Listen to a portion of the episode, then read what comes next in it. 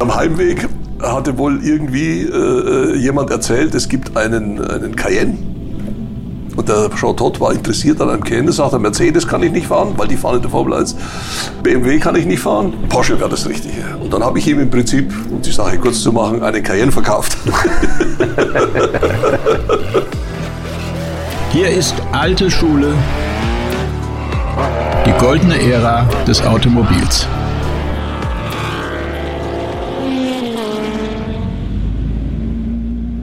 Liebe Fans und Freunde des alten Blechs und in dieser Folge begrüße ich speziell auch die Freunde der alten Carbonfaser, denn die Anfänge hat mein heutiger Gast auch noch miterlebt und das war auch nötig, denn ansonsten hätte er nie so viele Le Mans-Siege für seinen damaligen Arbeitgeber nach Hause holen können. Er ist der Mann, der die Verantwortung für die erfolgreichsten Motorsportjahre von Porsche verantwortet hat und er ist unter anderem der Kopf hinter dem Übergruppe C Auto Porsche 956 bzw. 962. Mein Name ist Carsten Arndt und ich freue mich, dass er sich Zeit für die alte Schule genommen hat. Viel Spaß jetzt mit Mr. Le Mans, Norbert Singer. Herr Singer, wie sind Sie überhaupt zum Motorsport gekommen?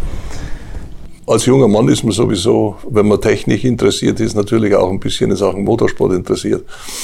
Ich habe mir ein paar Rennen angeguckt, war am Nürburgring, bin dann nach Monaco gefahren und es war schon sehr interessant. Aber das war, um zu sagen, ein, ja, eine Seite. Die andere Seite hat mich natürlich auch brennend interessiert. Das war die Raumfahrt, die damals Fahrt aufgenommen hatte. Und äh, nachdem ich das Angebot von der Firma Porsche bekommen habe, in den, die haben einen jungen Mann gebraucht in der Motorsportabteilung, dann äh, habe ich, glaube ich, nicht sehr lange gezögert, habe gesagt, na dann fangen wir mal da an. Mein Vater war heftig dagegen. Der war für Opel, oder? Äh, ja, der hatte, der hatte, ich hatte ja schon Kontakt mit der Firma Opel und die haben dann mir damals erzählt, dass ich äh, ja irgendwo, ich weiß nicht in welcher Abteilung, äh, die, die Chance bekomme und dass man dann nach einiger Zeit nach USA zu General Motors gehen kann und sich das an. Und das war damals schon eine, eine, eine tolle Geschichte. Aber der Motorsport, äh, das war dann schon irgendwie sehr interessant für mich. Und ja, und da bin ich halt als junger Mann frisch von der Uni in den Motorsport gestolpert sozusagen und hatte aber dann die Gelegenheit bei Porsche alles Wichtige sehr schnell mir anzueignen. Die Firma Porsche war ja eine ganz kleine Firma, da gab es keine großen Laufwege, sondern es waren ein paar Leute, mit denen man sich gut verständigen konnte. Und so war der Einstieg nicht allzu schwierig. Außer, dass Sie das Startdatum fast verpasst haben, oder? Sie wurden angerufen. Warum ja, richtig, ja, ne, ja, stimmt. Das war ein Problem der, der, der, Personalabteilung. Die hatten mich vergessen einzustellen. Und äh, damals der Herr Falk, der hat gesagt, sag mal, wir haben am 1. März sollten wir, oder war ja ein Feiertag, ein Sonntag, wir sollten eigentlich einen jungen Mann hier an der Pforte stehen haben und äh, Anruf an der Personalabteilung. Und gesagt, ach Gott, den haben wir vergessen einzustellen. naja, dann bin ich halt einen Tag später angerückt. Und das war 1970? Das war 1970. Also März, kurz vor März dem ersten 70. großen Gesamtsieg Le Mans. Richtig. Die Firma Porsche hatte ja zu der Zeit äh, Le Mans knapp verloren, das Jahr vorher, 69. Mhm. Und nun war klar, also die 70, da muss man schon, also da darf nichts schiefgehen. Hat ja dann schlussendlich auch geklappt. Und äh, ja, und da war ich halt auch so ein bisschen mit involviert in alle möglichen Themen wie Getriebekühlung, Tankabsaugung, oder auch ein bisschen Aerodynamik äh, betrieben. Viel konnte ich ja noch nicht beitragen, weil ich hatte ja, war ja noch in der Lernphase.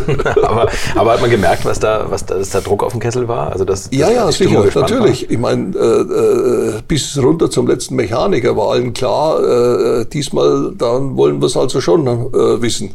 Man ist sich natürlich nie sicher, wie ja die Geschichte dann immer wieder gezeigt hat. Mhm. Aber es hat ja dann schlussendlich geklappt und äh, das war dann schon ein, ein äh, Riesenerfolg für die kleine Firma. Ja, und dann hat es mal so nach und nach in die, in die Aufgaben hineingewachsen und so konnte ich das also miterleben, diese 1917 damals, wie sie in der Langstreckenweltmeisterschaft fuhren, dann wie sie in die Kenem ging mit dem Turbomotor.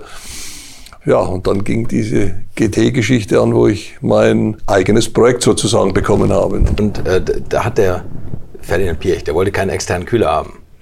in dem Wagen? Ja, der, der, der externe Kühler be, äh, bedarf ja eines, einer Ölpumpe. Sie müssen ja das Öl durch den Kühler pumpen. Und äh, das ist natürlich eine Leistungseinbuße, weil die Pumpe braucht natürlich auch Energie und die, die wird natürlich vom Motor her äh, gespeist.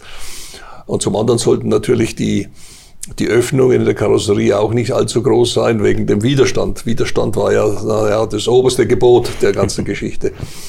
Und äh, insofern musste man das sozusagen eine Art Luftkühlung für das Getriebe. Äh, grundsätzlich war ja schon eine drin, aber die war halt nicht ausreichend. Okay. Und die konnte ich dann, sag mal, dahin bringen, dass es funktioniert hat. Und da Sie ja Luft- und Raumfahrt auch studiert haben oder in, in ja. der Richtung auch was machen wollten, hatten Sie gleich so ein bisschen aerodynamische Vorbildung? Naja, nee, nee, überhaupt. Also ich meine, der Raumfahrt, da ist äh, der, der, der, der Widerstand eigentlich nebensächlich. Weil da gibt es keine Luft. Ja. Aber auf dem Weg dahin das ist vielleicht wichtig. Ne? Ja, nee, klar. Das, das, nein, nein, die, die, die Raumfahrt, das war natürlich schon äh, etwas faszinierend, zumal ich ja äh, mit äh, damals mit dem äh, Professor Obert, der einen Vortrag in München gehalten hat, das war ja der, der Vater dieser deutschen Raumfahrt. Der hat einen Vortrag gehalten. Wir haben uns dann äh, anschließend noch sehr, sehr lange bis nachts um zwei auf der Straße draußen unterhalten. Das war natürlich hochinteressant. Später habe ich natürlich auch den Werner von Braun, der einen Vortrag gehalten hat, äh, gesehen und äh, das war schon begeisternd. Mhm. Zumal dann noch ein ein äh, Professor Rupe kam, der war damals beim weitesten Sinne beim Team von Werner von Braun, der war für interstellare Bahnen zuständig. Und äh, der hat natürlich dann erzählt, ein bisschen aus dem Nähkästchen, wie die ersten amerikanischen Satelliten da, der Explorer, äh, nach oben gebracht wurde und so weiter. Also das, das war schon hautnah. Und es ist im Prinzip so, wie wir heute hautnah vom Motorsport erzählen. Ja, da, da erzählt man Dinge, die man nicht in der Zeitung liest. Ja, ja. Ich, hoffe, ich hoffe, Sie erzählen nachher auch noch ein paar Sachen davon. Ja, und das ja. war halt, das war schon, war schon toll. Nur und äh, auf den Boden der Tatsache hat mich dann äh, der, der Dr. Preis gebracht, später dann Professor, bei dem ich Diplomarbeit gemacht habe, der dann gesagt hat, in Deutschland ist Raumfahrt eine Subventionsgeschichte. Und wenn die Regierung die Subventionen streicht, weil es das Geld woanders braucht, dann stehen sie auf der Straße. Ganz einfach. Äh, diese Industrie gab es ja nicht, die gab es ja nur in Amerika, ja, ja, ja. klar, Frankreich ein bisschen und natürlich Russland, klar. Und insofern war ich eigentlich da, ja, gesagt, okay, dann machen wir Fahrzeuge und dann ergab sich eben die Tür da auf zum Motorsport und dann, ja. Und ob Sie jetzt den, den 10-Sekunden-Countdown im NASA, im NASA-Leitstand erleben oder 24 Stunden in Le Mans, ist ja vielleicht vom, vom das, ist das Gleiche. Ne? Das ist ein bisschen länger, ja, genau. Das ging dann weiter mit dem 917, hat man dann gesagt, jetzt müssen wir mehr Leistung haben für die amerikanische Serie. Und dann haben ja, Sie für die Canem, da wurde ja dann der, der, der, zunächst mal der 16-Zylinder-Motor äh, entwickelt. Parallel dazu gab es dann den Turbomotor. Es hat sich schnell herausgestellt, dass der Turbo mehr Potenzial hat. Der Motor sich ist an sich auch leichter gewesen. Und äh, insofern ist dann der Turbomotor favorisiert worden und ja, das hat sich ja dann im Laufe der 1972 und dann 73 herausgestellt. Es war ja recht erfolgreich, die ganze Geschichte. Dazu musste man natürlich das Auto passend machen. Die, die äh, Denkweise, äh, alles nur Widerstand, war natürlich ein bisschen überholt. Die amerikanischen Strecken sind sehr winkelig. Da gibt's kaum lange Geraden, also nicht allzu lange Geraden.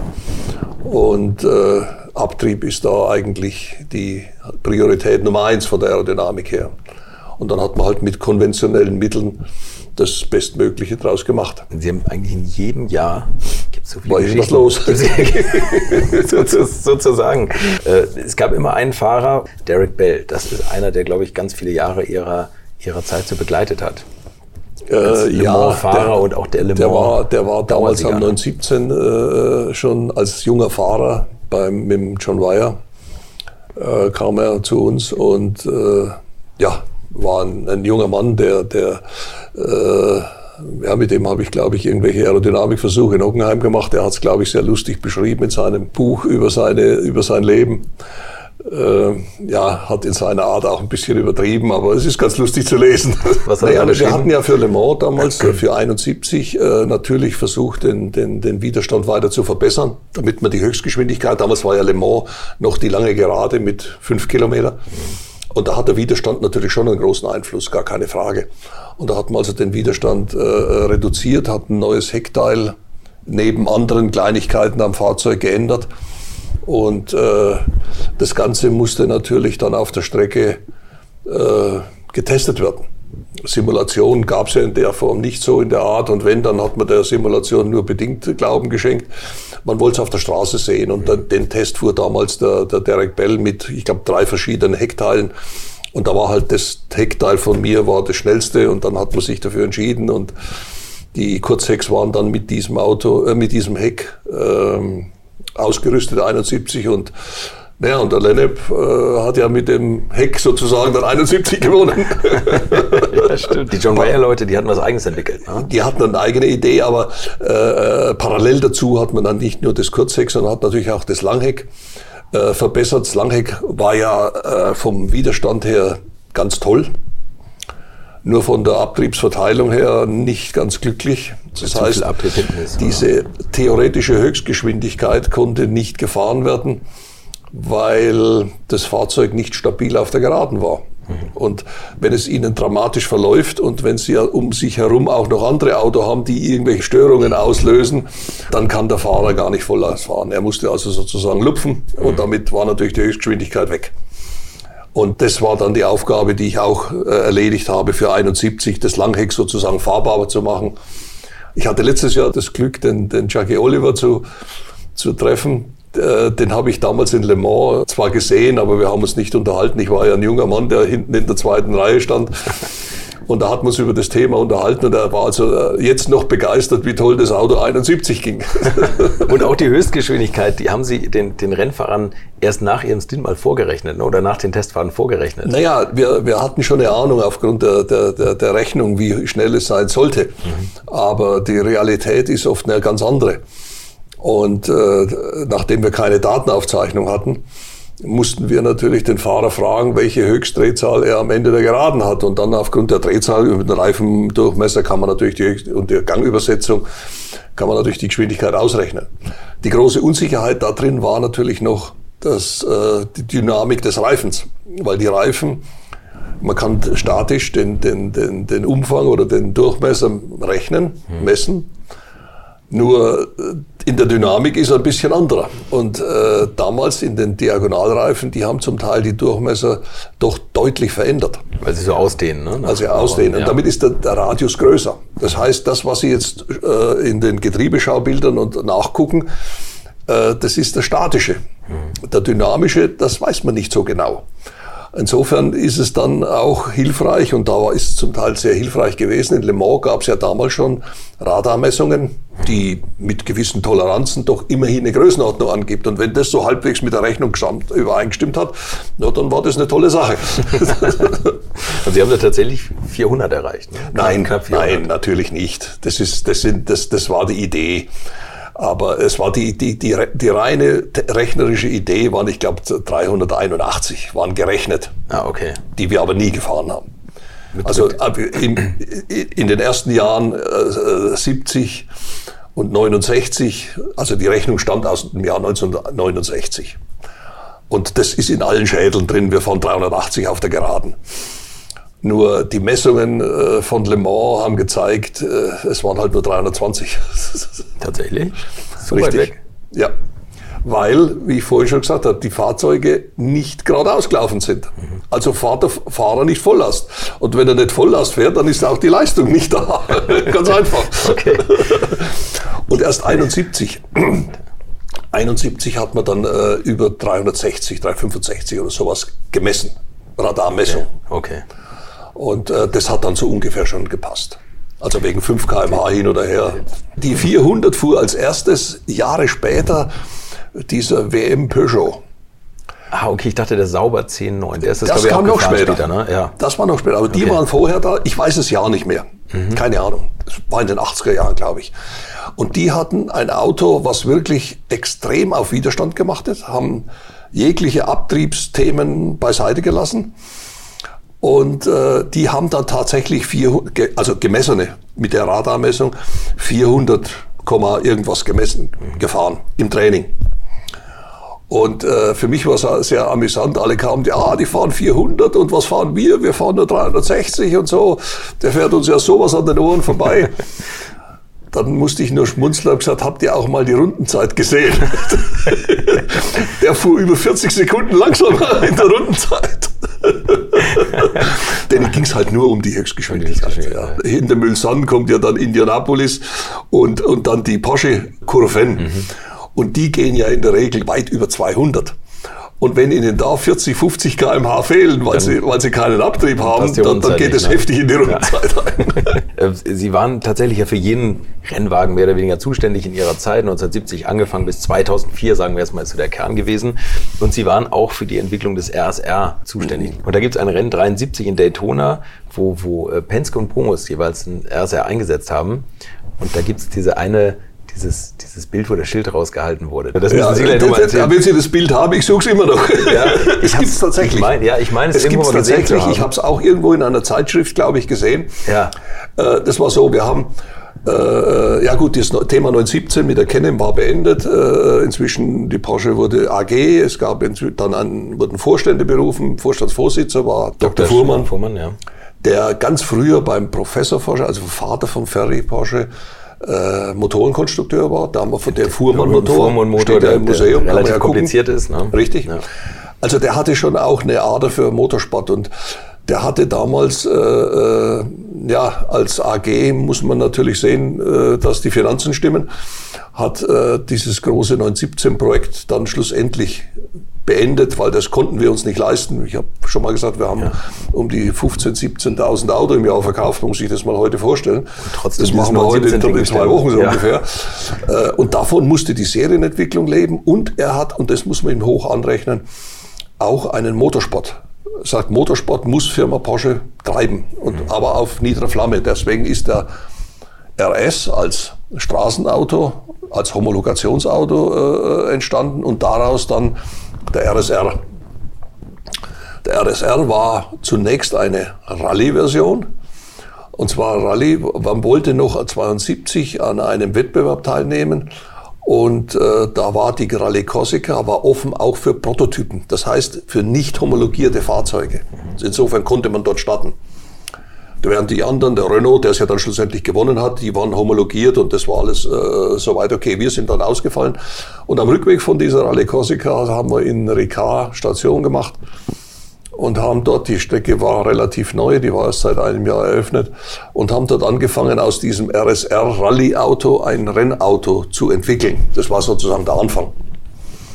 Und äh, ja, da hat man also dann eben also das war irgendwann im November, hat man dann begonnen, äh, die, die, die wesentlichen Dinge zu, zu machen. Motormäßig äh, äh war eigentlich nicht allzu viel. Wir hatten damals diesen 2.8 Liter noch.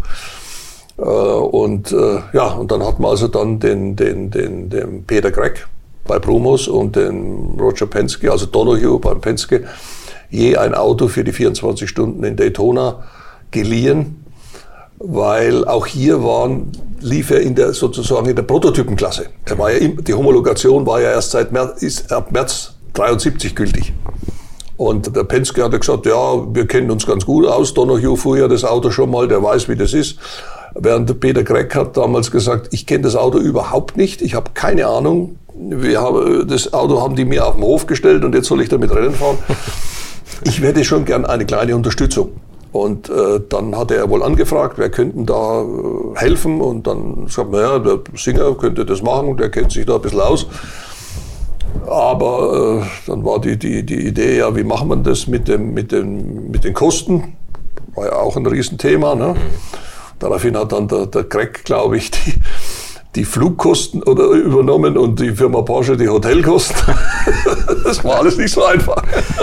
Und so flog ich dann zum ersten Mal nach, nach Amerika und habe also dann die beiden betreut. Wobei hauptsächlich natürlich der, der, der, der Greg, der unheimlich viel wissen wollte, der war wissbegierig, der war, den hat alles Mögliche interessiert. Und äh, ja, der Penske hatte damals dann ein Problem mit seiner Kupplung. Schlussendlich ist der Motor kaputt gegangen. Und äh, der Greg fuhr dann die, die ganz alleine vorne weg. Inzwischen die Prototypen wie Matra, Mirage, Bell war damals im Mirage drin. Äh, der Jöst fuhr mit seinem 908, die hatten alle Probleme gehabt und plötzlich waren dann in der Nacht oder gegen Sonntag früh waren dann der Greg mit, ich weiß nicht, 15 oder wie viel Runden Vorsprung. Und die fuhren, das, das hat ihm richtig Spaß gemacht und die fuhren also so ein bisschen über der Qualifikationszeit. Und da habe ich gesagt, dem äh, Cheftechniker dort habe ich gesagt, sag doch mal, der soll langsamer fahren. Es ist ja nun, Keiner mehr da. man muss es ja nur verwalten. Und das hatte der wohl dann über Funk, das war damals, gab es schon Funk in Amerika, den erzählt, aber der Greg hat sich da überhaupt nicht, der war ja der König, der war der Chef von dem Ganzen, also der lässt sich ja von niemandem was sagen, so ungefähr. Und das habe ich mir eine Weile angeguckt und dann wurde ich also richtig zornig. Habe gesagt, das kann doch nicht sein. Wenn der jetzt, wir hatten ja schon einen Motorschaden am anderen Auto, wenn der das so weiter betreibt, das muss man sich ja nicht einhandeln. Mhm. Und dann kam eben dieses Schild raus, der Singer says slow. Daraufhin fuhr der uns acht Sekunden langsamer. was die Amerikaner, also das Team sehr beeindruckt hat. Also wenn der Singer was sagt, dann macht der Greg das. Und gewonnen hat er dann auch. Gewonnen ne? hat er dann auch, ja. Genau. Und das war, sagen wir mal, der erste äh, Paukenschlag für den RSR, mhm. äh, sozusagen ganz neu, noch nicht homologiert und schon ein äh, 24-Stunden-Rennen gewonnen. Und äh, ja, das Ganze ist dann auf der Targa ähnlich gelaufen. Wir waren auch neben den Ferraris und Alphas, die da fuhren, die auch in die Probleme liefen. Und dann hat halt Herbert Müller mit dem Geist von Lennem Targa Florio gewonnen. Also das waren zwei richtige Highlights ähm, für den RSR damals. Und insofern äh, für Fuhrmann war es natürlich die, die, die richtige äh, Entscheidung. Man kann tatsächlich Erfolge einfahren und war natürlich eine Perle-Geschichte für ihn, ganz wichtig. Ja. Und, und, das Auto, ja genau, das Auto sah ja ähnlicher, also das sah ja aus wie die Straßenwagen wie im Vergleich zum 917. Das ist ja genau. wahrscheinlich, das unter, unterfüttert mehr den Spruch äh, Win on Sunday, sell on Monday. Exakt. Das die immer sagen. Genau. Ne? Also dass man, dass man immer Motorsport betreiben muss, um Autos zu verkaufen, was ja immer so ein Kernthema von Porsche war. Ne? Ja, ja. Genau, und so ging das ja mit dem RSR eigentlich weiter. Ähm,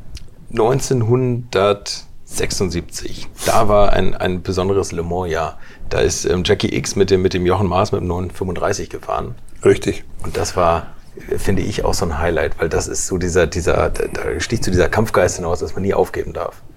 Naja, die, die, die, äh, inzwischen hat sich das Reglement wieder geändert. Inzwischen gab es diese super Produktionswagen oder wie die hießen. Das, äh, also ein Rennauto auf der Basis eines Straßenautos mit einer ganzen Reihe von Modifikationen, die erlaubt waren. Und äh, wir hatten dann, kam äh, Chucky X zu uns, der, äh, glaube ich, mal gesagt hat, ich habe also für alle großen Rennställe bin ich gefahren, also Ferrari und Lotus und wie die alle hießen damals. Porsche hat mir noch gefehlt.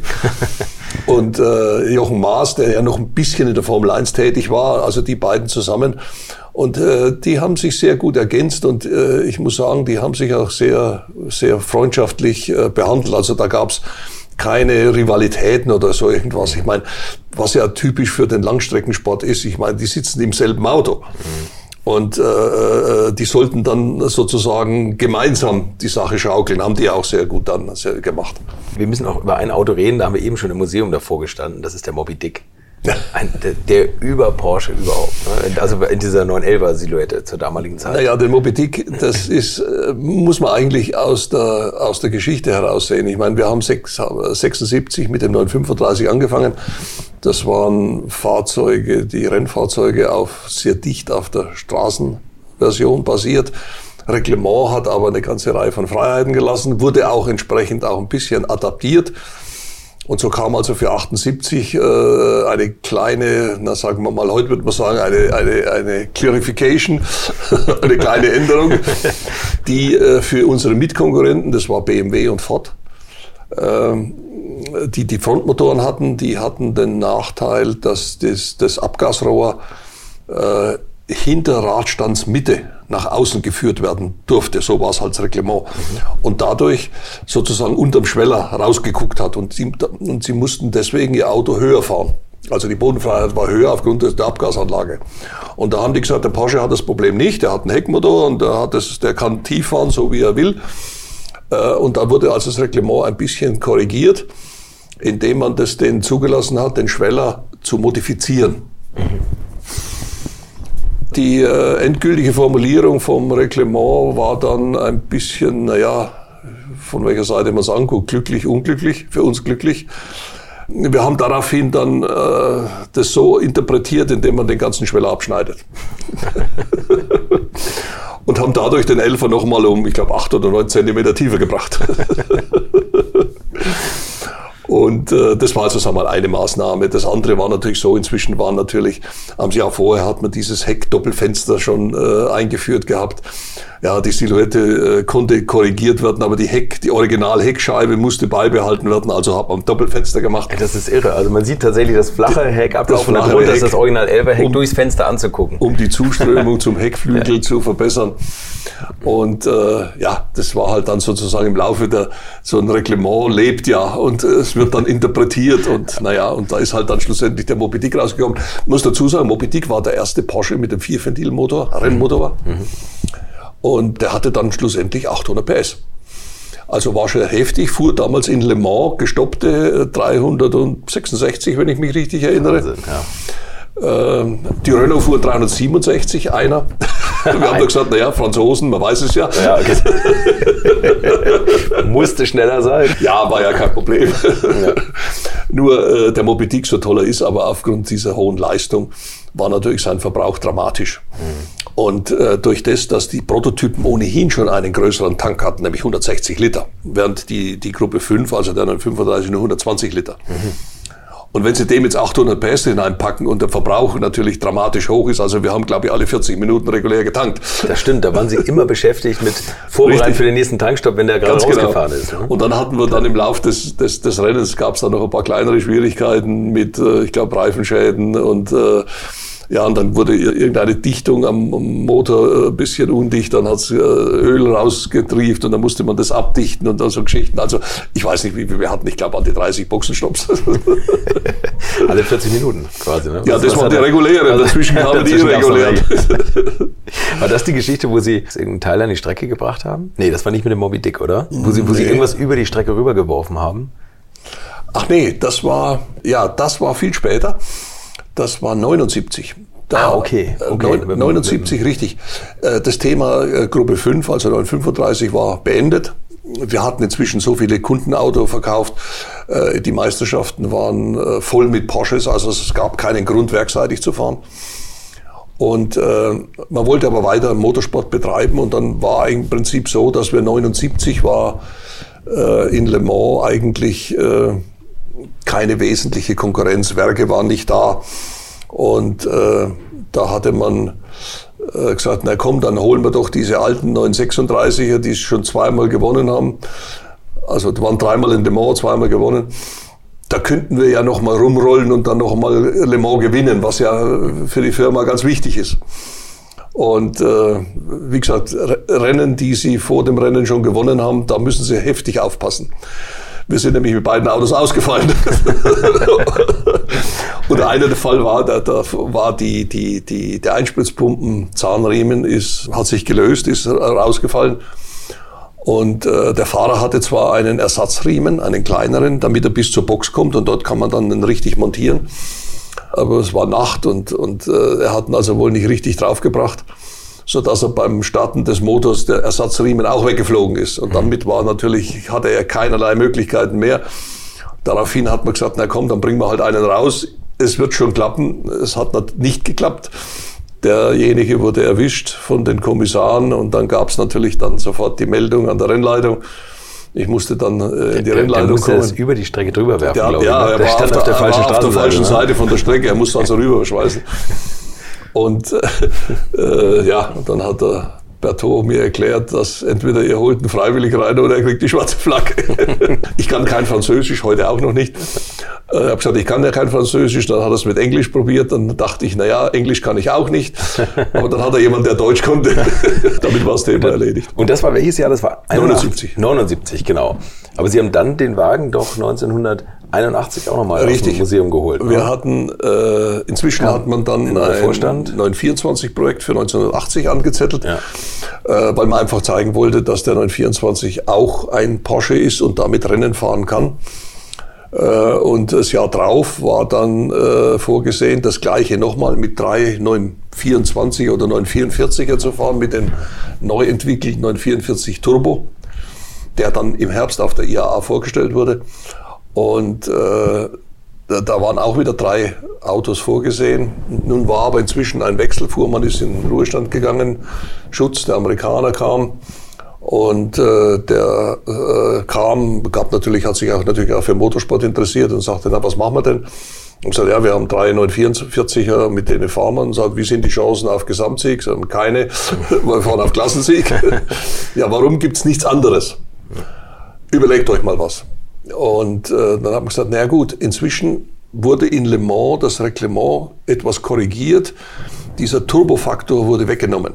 Turbofaktor heißt ja, dass man also den Hubraum des Motors mit dem Turbofaktor 1.4 damals dividiert und damit gibt es einen kleineren Hubraum für die Turboaufladung. Und deswegen kam, Prototypen waren 3 Liter, deswegen kam dieser 2,1 Liter raus. Und äh, für das Jahr äh, 81 wurde das aufgehoben. Äh, man hat schon gesehen, das ist so das Ende dieser, dieser, dieser Ära. Und dann haben die gesagt, komm, dann lass sie doch. Und dann hatten wir die Möglichkeit, diesen ehemaligen, für die Indie-Geschichte vorgesehenen äh, Sechszylinder äh, dort einzusetzen. Der war standfest, weil in den Ovalen äh, musste er ja nun wirklich vollgasfest sein. Man hat den wieder zurückentwickelt von dem Methanol-Sprit auf den normalen Kraftstoff und hat den dann in den, den, die Motoren in die 962, äh, in die 936 gebahnt. Und der 936 war eigentlich schon vier Jahre Museum. Ne? Der war, ja, ja, der, der war, schon, schon im Museum. Man hatte dann gesagt, ja gut, das nächste, was äh, an, klar ist, wir hatten da immer wieder mal Probleme mit dem Getriebe. Dann lasst uns dieses Canem-Getriebe nehmen. Das hat zwar nur vier Gänge, lässt sich furchtbar schwer schalten, aber es kann das Drehmoment ganz locker. und dann hat man also den Motorgetriebe hat man dann an, äh, geändert, das Auto entsprechend ge, äh, abgeändert und so ist man dann äh, 81 nach Le Mans gegangen. Und ja, und wir hatten das Glück, dass wir es gewinnen konnten. Und dieser Motor äh, war im Prinzip dann das einzige Bauteil, was wir dann das Jahr später im 956 übernommen haben. Alles andere war neu. Haben Sie nach dem Le Mans 81 eine Gehaltserhöhung bekommen? Nein.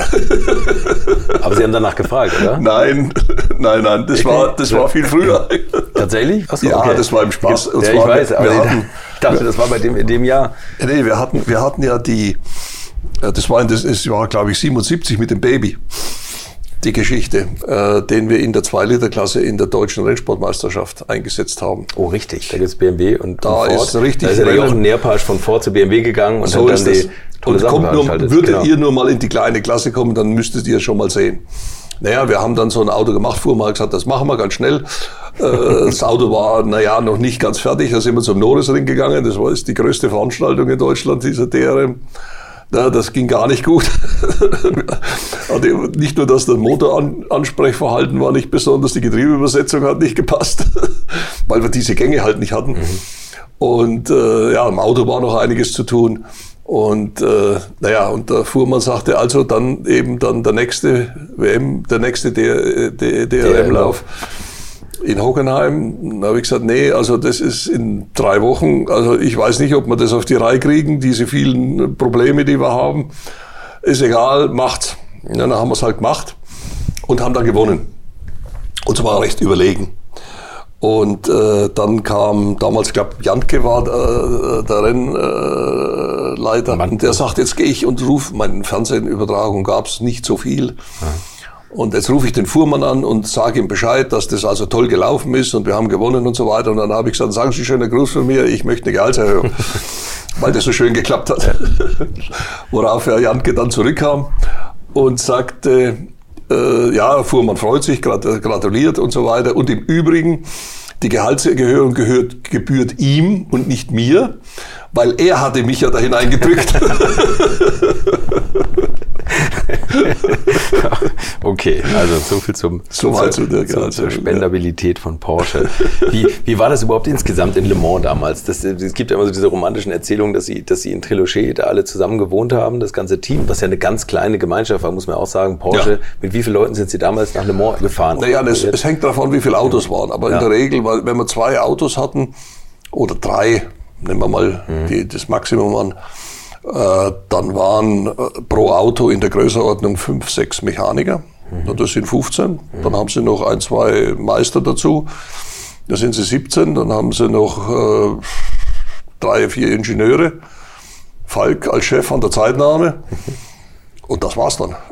so Natürlich gab es noch, ja. ich muss dazu sagen, es gab noch Hilfskräfte. Da war also zum Beispiel der, in, in Mulsanne hat man eine eigene Signalisation gebraucht. Äh, da gab es dann eine ganze Reihe von Freiwilligen, die dann, der Herr Neyer hat das immer organisiert, die äh, die, die Signalisation gemacht haben und natürlich auch eine, eine gewisse Eigenständigkeit haben mussten. Weil es gab ja keine Zeitnahme in dem Sinn, keine Monitore, wo man gesehen hat, wer wo rumfährt, sondern die mussten ja wissen, wo fahren denn unsere Auto rum. Und die haben Schilder rausgehalten, wer tanken Und die haben dann die so, Schilder ne? rausgehalten und die, es gab zwar eine Telefonverbindung, so, so richtig schön alt mit äh, Kurbel und dann hat's da draußen geklingelt und dann hat er gesagt, hier und jetzt da, jetzt haltet mal das Schild raus, in, eine, in zwei Runden tanken wir so ungefähr. äh, so, so etwa, ja. Und äh, ja, und das war, das war dann im Prinzip, die ganze Mannschaft waren vielleicht 30 Leute oder sowas. Und äh, da war man in, ja, in Telochet untergebracht.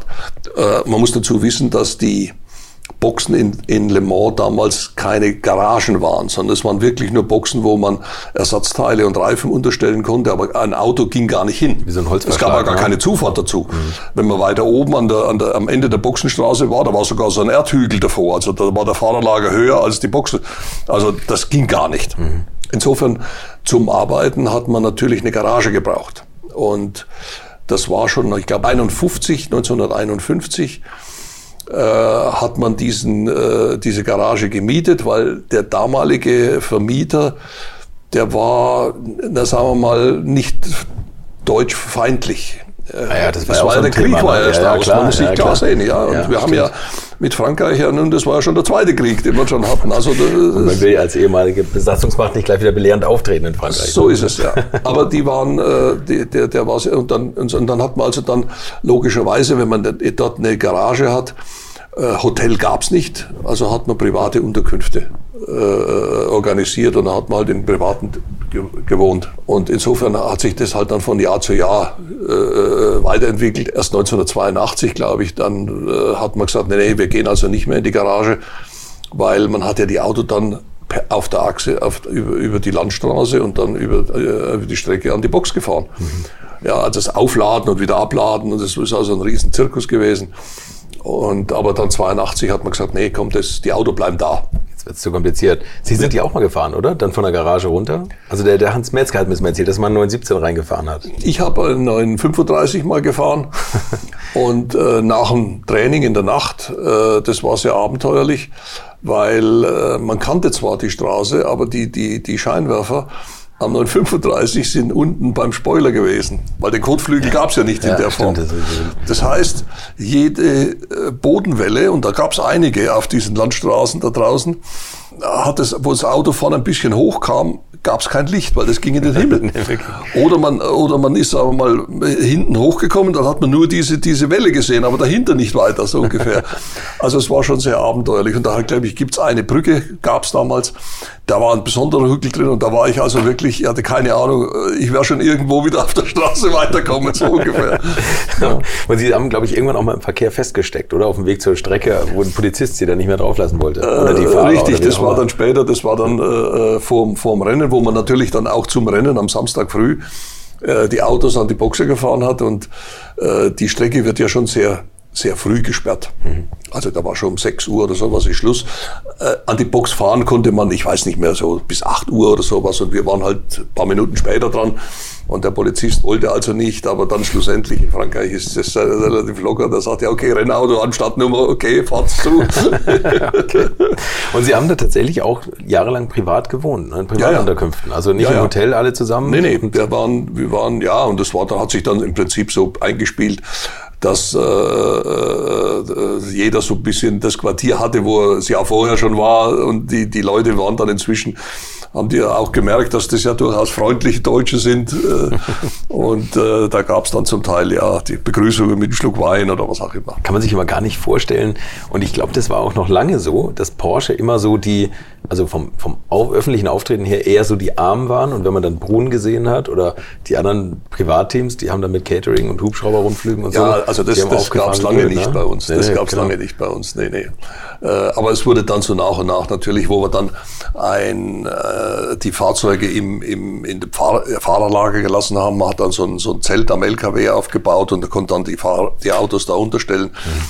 äh, fing es an und da fing es dann auch so ein bisschen an, dass man so ein bisschen Catering hatte. Weil ganz früher, da, ich meine, der Bart gibt es zu, äh, immer so, äh, er ist Rennen gefahren und nebenher hat er gekocht. Hat er gekocht? Äh, naja, ich glaube, seine Frau hat gekocht. Aber er leitet es ja nicht für sein Kochbuch ab. Bei Alpina war es so, der Bovensiepen hat gekocht. Das ist, ja, wäre schon bestätigt. Ja, nee, klar. Ich meine, da, da haben halt dann, da gab es dann äh, Leute, die, die halt zu Gast in Le Mans, weil die Leute, die, sagen wir mal, das Jahr über und speziell die Wochen vor Le Mans, sagen wir mal, uns sehr hilfreich unter die Arme gegriffen haben. Ja, also die jetzt gar nicht zur Rennabteilung gehört haben. Mhm. Äh, die hat man dann eingeladen.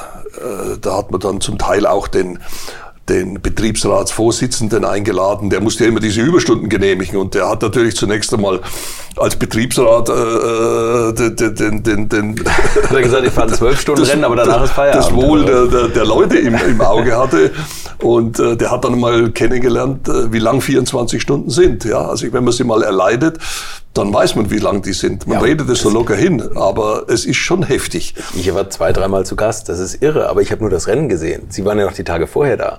Ja, also ja, Sie haben eigentlich ja, drei Tage durchgemacht. Man ist ja eigentlich vor dem Start schon kaputt. Ja. Ja, weil man, man, hat am, am, am, Mittwoch schon Training bis nachts um zwölf, bis man dann alles aufgeräumt hat, ist es zwei. Am Donnerstag das gleiche wieder. Und am Samstag geht's Rennen los. Ja. Und da muss man ja früh schon um 8 Uhr die Box einräumen, damals. Mhm. Ja. Heute ist es ja relativ einfach, weil man hat das Auto da drin stehen, hat die Ausrüstung drin stehen, das baut man äh, Tage vorher auf und dann ist es da bis zum Montag. Mhm. Ja, was damals nicht der Fall war. Ne? Und äh, ja, und da hat man halt dann gewerkelt und da waren wir also schon ziemlich kaputt. Und die Leute, die, sagen wir mal, so ein bisschen als Gast waren, die haben sich dann natürlich betätigt in die Verpflegung oder Getränke oder was auch immer ist ja auch ist ja toll, weil wenn man nur 24 Stunden dasteht und guckt, das ist ja stinklangweilig. das stimmt. Aus ihrer Sicht wahrscheinlich nicht. Nee, und die Leute haben natürlich, die, für die war das natürlich schon eine Geschichte, ob es jetzt zum Beispiel der Meister von der Dreherei, der uns immer äh, äh unterstützt hat, den hat man mitgenommen und hat gesagt, ja komm, du kannst damit, und du siehst mal, wie das ist und so weiter. Ne? Also ja, und man musste, man musste, äh, äh, es war nicht alles so, äh, das ist mein Gebiet und da gucke ich drauf. Natürlich hat man so ein Gebiet gehabt, aber man muss da gucken, was ist denn da, was macht der andere? Muss man sagen, hey, pass mal auf, da ist noch was. Ne? Mhm. Also man hat einen sehr viel weiteren Blick gehabt. Musste man haben, sonst geht's gar nicht. Und das ist also nicht nur jetzt von der Ingenieurseite her, sondern auch vom Mechaniker. Mhm. Ich kann mich erinnern, der alte Lehner zum Beispiel, der äh, Meister von der Elektrikabteilung, der ja schon Anfang der 50er Jahre mit bei Porsche in Le Mans war, äh, äh, der, der dann hat ein neues Auto konzipiert und hat dann da angefangen, das erste Prototyp aufzubauen. Und äh, ja, und dann hat man halt dann das, und dann kam also der ab und zu und da sagt er, ich sagen Sie mal, können Sie sich das vorstellen? Nachts um drei in Le Mans im Regen, soll ich das wechseln? Wie komme ich denn da hin? ja, und dann fängt man an, drüber nachzudenken und sagt, na ja, er hat ja recht. Ich meine, ab und zu geht es kaputt, dann sollte man nicht allzu lange stehen. Mhm. Ja, also das war auch so ein, eine Denkart Le Mans. Wie kann ich bestimmte Dinge, die immer wieder mal kaputt gehen im Laufe der, der Zeit, wusste man das ja, äh, relativ schnell wechseln. Und da war es halt dann zum Teil nicht alles so, wie soll ich sagen, ideal für die, für die Fahrdynamik, sondern es musste auch Servicefreundlichkeit da sein. Mhm. Gerade in Le Mans, ne? Und das ja, ist gerade ja Le Mans. Ich meine, bei, bei anderen Rennen, das sagt, okay, dann ist das kaputt, dann fallen wir aus. Ja, Schön, dann kommen ja. wir, fahren wir in zwei Wochen wieder weiter. Würdet ihr eigentlich auch so gerne wie ich manchmal neue Länder mit einem Oldtimer erkunden, aber ihr scheut euch die lange Anreise auf Achse oder die teuren Transportkosten? Dann gibt es eine der coolsten Alternativen, von denen ich bisher gehört oder in zahlreichen Artikeln gelesen habe. Und das sind die Eckis Oldtimer Rally Reisen durch Costa Rica luxuriöse zehntägige Urlaube und zwar in Minigruppen mit Oldtimern, die ihr vor Ort aussuchen könnt. Und nein, mir hat die Sonne nicht den Kopf zerbraten und ich rede jetzt auch nicht vom schättrigen Ford Fiesta der Billo Autovermietung. Ihr habt die Wahl zwischen zum Beispiel Mercedes SL, Porsche 911 oder Range Rover Classic. Und das ist sowas von cool, denn es sind immer maximal vier Autos inklusive Servicefahrzeug unterwegs und es geht natürlich nicht um Geschwindigkeit, sondern einfach nur darum, auf entspannte und ganz wunderbare Art und Weise Land und Leute zu erkunden erkunden und es ist ein Urlaub, also gibt es auch Strandtage.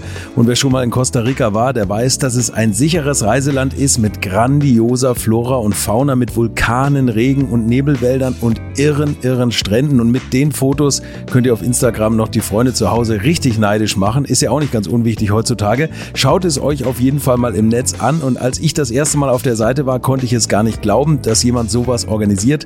Und dann braucht man noch nicht mal den eigenen Klassiker schmutzig zu machen und mit Range Rover oder R107er SL die Landschaft erkunden.